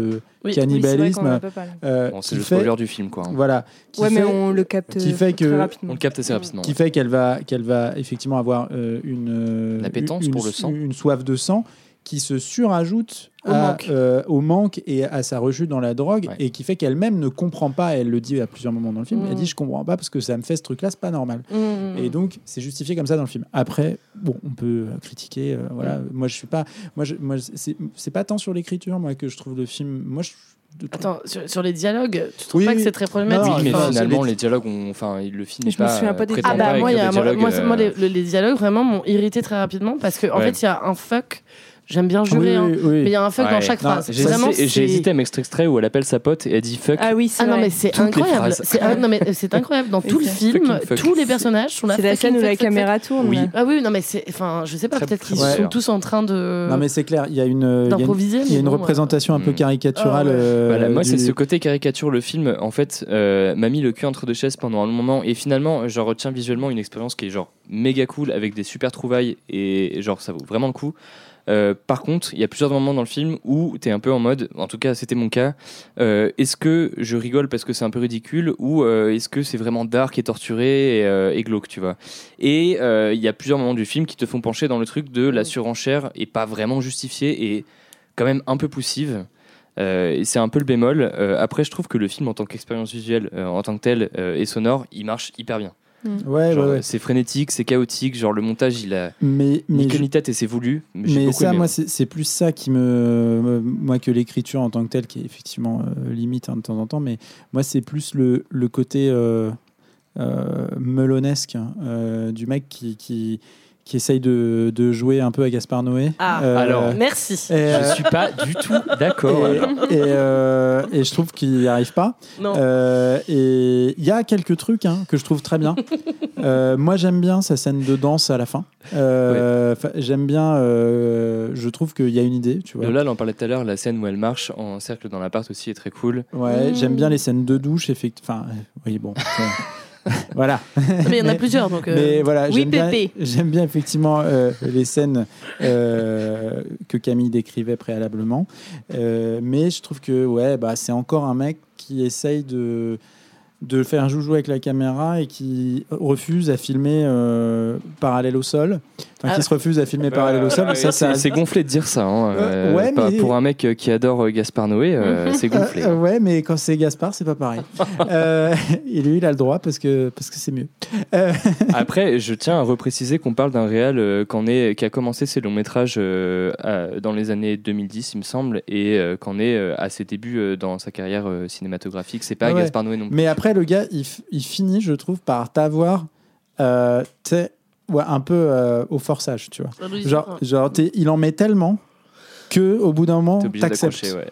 Tu vois. Et ça, bon, il y a un côté. euh, c'est pour ça que je trouve que ça marche, tu vois. euh, dans- dans- mais, euh, mais bon. C'est effectivement il y a les problèmes d'écriture euh, secondaires et puis les représentations un petit peu caricaturales Ah ouais. du monde euh, punk underground probablement et euh, probablement de- du personnage de l'artiste torturé. Oui, moi j'ai quand Euh, même eu ouais. l'impression d'être beaucoup face à un fantasme adolescent, tu vois. De... Un peu. ouais. En fait, en fait, c'est marrant parce que je l'ai vu donc euh, avec. euh, je sais pas si je vais redire son nom. bon bref, il se reconnaîtra. Euh, on a du mystère, on aime bien. Euh, pas du tout. bon bref, avec cette personne qui connaît bien, enfin qui, qui me disait ah mais c'est marrant, c'est vraiment du splatter punk, euh, qui est un mouvement euh, notamment littéraire. Euh, d'horreur euh, qui joue en fait sur euh, cette contre-culture punk et tout ça avec la levée de tous les tabous qui soient sexuels tu vois liés à la drogue ce genre de trucs enfin qui, confondent vraiment ce truc là avec à côté les côtés un peu plus kitsch du vampirisme et tout et qui jouent avec tout ça tu vois. Moi j'ai eu vraiment l'impression d'être face à un tu vois, le, scénario, c'est quand même euh, Jérémy, 17 ans, euh, qui euh, aime bien euh, la musique euh, punk. Non, mais tu vois ce que je veux dire? Enfin, Oui, moi, oui, les, oui. les rapports, je suis désolée, mais. mais, le- à, à- le- à la, le- à la fois, à la fois ça- pour moi, c'est aussi ce qui rend le film sincère. Et, Mm. et- et c'est là où c'est la représentation des groupes qui jouent sur scène et de la bande-son, c'est qu'il y a un vrai amour pour euh, cette Je suis culture. d'accord. C'est ce qui rend, non mais c'est ce qui rend le film pas problématique parce Ouais. que moi il y a quand même, euh, je, suis désolée, je vais faire ma petite, euh, enfin la pénible, mais genre à la fin, euh, il Mm. y a une scène où elle pète un câble face Ouais. à son tableau ouais. et elle commence à se foutre à poil pour Ah parce ouais. qu'elle est pleine de sang pour euh, enduire le truc. Enfin, sauf qu'elle est en string, Ouais, cette Ah scène, oui, oui, oui. ficelle cette noire scène, et il arrête pas de filmer son cette cul. scène et est un là, peu genre, oubliable. Oui, bon, euh, Bah, moi, je, moi, c'est un c'est- peu lourd. moi, c'est la- ce que je veux dire, Ouais, effectivement, mais je trouvais qu'il y avait un peu cover de punk, quoi. on a mis une meuf à poil et puis elle est en string et puis voilà quoi. Ouais, mais moi je trouve qu'il y ça. a une idée dans le, il y a une idée dans la scène. Tu vois, moi je, je trouvais que c'était why not, tu vois. Je trouvais ça bien euh, ce pétage de câble final où elle termine son tableau. Moi, j'avoue que la partie euh, du film qui m'a le plus plu, c'est le, le chaos quotidien. C'est vraiment euh, la vie frénétique, euh, le partage dans tous les sens. euh, La genre, nuit tout omniprésente. euh, Ouais, ouais, ça, ouais. ça, j'ai beaucoup aimé. Même la, la représentation de la ville est cool aussi. Mm. Euh, le fait que tous les soirs, il y ait une soirée euh, genre où tout le monde se dope à fond, Mm, qui représente en vrai une certaine réalité aussi dans ces milieux-là. hein. Enfin, faut pas non plus. euh, C'est pas seulement un fantasme en fait. Oui, quoi. oui, Enfin, tout à fait, tout à fait. Donc, euh, donc voilà. Mais oui, le, le film, c'est pour ça que je, je trouve qu'il a un peu le cul entre deux chaises. C'est que à la fois, t'es partagé par ce truc-là, en mode ok, c'est crédible, et en même temps, ah, c'est quand même Mm. d'un- un, peu l'impression de voir un, un ado qui est en mode ouais, trop bien, le punk, la drogue et tout, quoi. Voilà. Et toi Lola, ça t'a. Moi, j'ai trouvé que c'était un, C'est un bon film d'horreur, Un, un bon doigt d'honneur à Twilight déjà. Ah oui, Ouais, C'est vrai, que c'est un bon doigt d'honneur. Twilight pas VG. Ah, Déjà, j'étais contente. C'est le que- Twilight 5. J'étais contente d'avoir ça après, après notre dernier épisode. Euh, oui, non, mais moi je suis d'accord avec ce que vous avez dit. C'est pas, euh, enfin, au niveau écriture, euh, il y a quelques problèmes. Moi, c'est pas ce que j'ai retenu du film. J'ai trouvé qu'il y avait des, des effets euh, vachement, ch- enfin, c'est très gore. Ouais. Et Ouais. j'ai trouvé ça Ah oui. super Que des effets réels, en beau. plus. En fait, voilà, c'est des effets réels très très bien faits. Euh, moi, ça m'a beaucoup plu, beaucoup dégoûté aussi, mais euh, mais c'est en général oui. c'est que ça me plaît. Ah oui, la scène quand doigts, elle. Non, le pire, moi, c'est je trouve quand elle lui ouvre le Oui. cou Ah pour, ouais, ah, ça, pour c'est voir oui. direct. Ouais. euh, Ça, c'est chouette. Ça, l'œil, ou l'œil, quand elle lui perce l'œil, après elle boit le jet de mais sang. voilà, ça, voilà, là on a des vrais vampires en fait. Là, on a J'étais des en mode bon bah c'est bon, les paillettes au soleil. euh.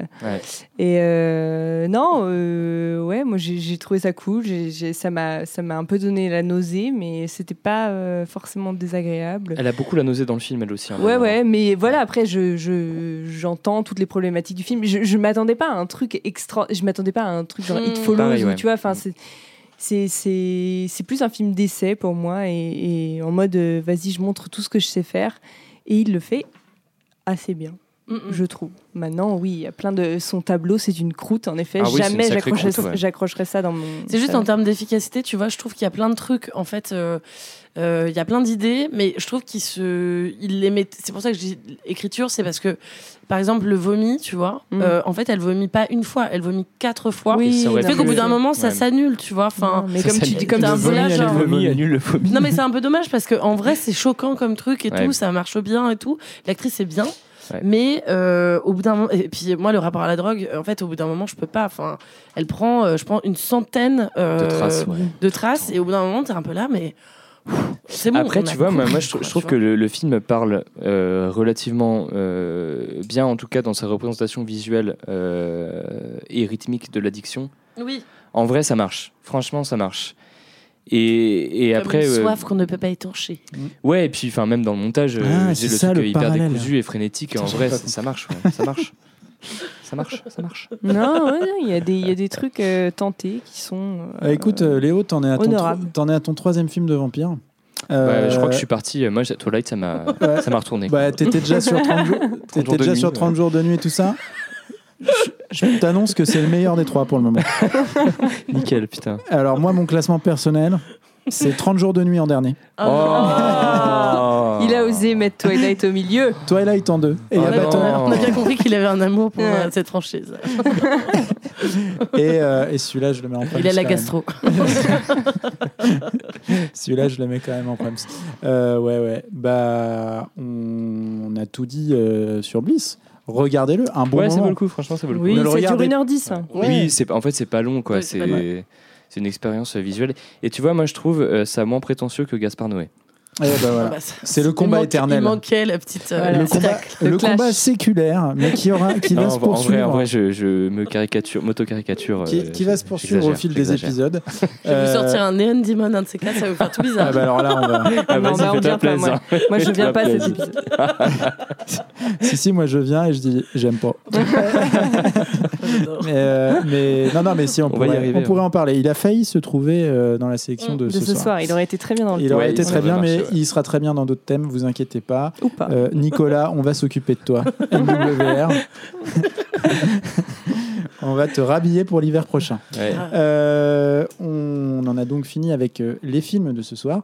Et euh, nous allons euh, nous quitter euh, sur une petite euh, volée de- d'histoire de dimanche.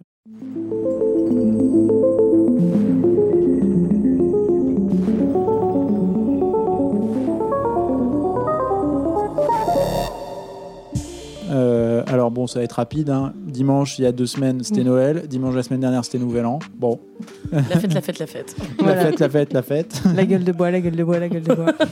Les 3 kilos qui. voilà. Euh, euh, euh, moi, je, je, je voulais quand même juste dire, parce que je me suis dit quand même, je ne l'ai pas regardé dimanche, mais c'était le lundi d'après le dimanche du lendemain du Nouvel An. Le lundi, c'est souvent après le dimanche. Ouais, bah alors là, attends, je suis en train de réfléchir à la propre phrase. C'est pas mal. Inception. Inception. Ouais, ouais, J'ai- tourner la toupie, Thomas, J'ai fait, une Christopher Nolan. mais, mais donc, en gros, le lendemain, qui était un peu un équivalent de dimanche, un faisant fonction de dimanche, on a regardé une série qui s'appelle euh, Un meurtre au bout du monde. Et en fait, on n'a pas fini de la regarder, mais j'adore déjà.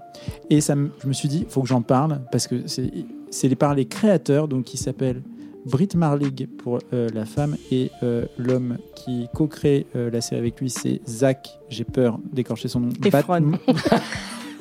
Mais que ça Ou Snyder. mais- euh, Batman Ah non, pas lui. ou Batman Jill, je ne saurais pas exactement le prononcer. Et c'est les gens qui avaient créé cette merveilleuse série. Certains me jetteront des cailloux en me disant que c'était ridicule. Euh, The OA. Euh, Oh là là, quel enfer. Et voilà. Et ben moi j'avais adoré The OA et euh, leur nouvelle série est sortie et j'aime beaucoup. Voilà. Euh, voilà. Euh, Léo, tu me. Non, non, mais j'ai pas vu la nouvelle, mais The OA, euh, j'avais bien aimé, et puis après, j'ai trouvé ça, mais. euh, désolé, hein, mais à chier, quoi. Ouais, bah voilà. Ouais. Écoute, Toujours des avis euh, en retenue et nuance. oh, c'est la recommandation, c'est pas grave. Euh, voilà. Donc euh, non, mais du coup, ça m'a fait penser. euh, The OA, euh, je sais pas, je trouve qu'elle est sous cotée cette série. Moi, j'aime bien. Léo déteste. Regardez-la, vous ferez euh, un, un avis. Euh, voilà. Euh, bah, d'autres trucs à ajouter, d'autres petits trucs en. Bah non, moi, t'es par la gueule de bois, euh, les... Les, les repas de Noël végétariens. euh, Ouais. C'était très bon, on a bien mangé. Ouais, on a bien mangé. Ouais. Mais ça, sera, ça vous intéressera pas trop ce qu'on a fait ce dimanche. euh. Bon. Ouais, on est d'accord. hein. Non, non, non. Eh Vous ben, avez tous faut fait la même que chose. Vous sachiez pas, oui, oui, oui. Ouais. Ouais, bah, on avait pas mal de Diablo.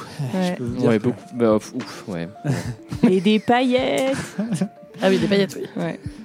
Euh, ok, bah écoutez, merci d'avoir écouté jusqu'au bout. Euh, merci d'être toujours présent en 2024. Bonne année, bonne année. Voilà. La Des- santé. Des Bonne- gros bisous. bonne et santé. on se retrouve euh, dans 15 jours pour un prochain épisode. Ciao ciao. ciao. Ciao, ciao. La bise.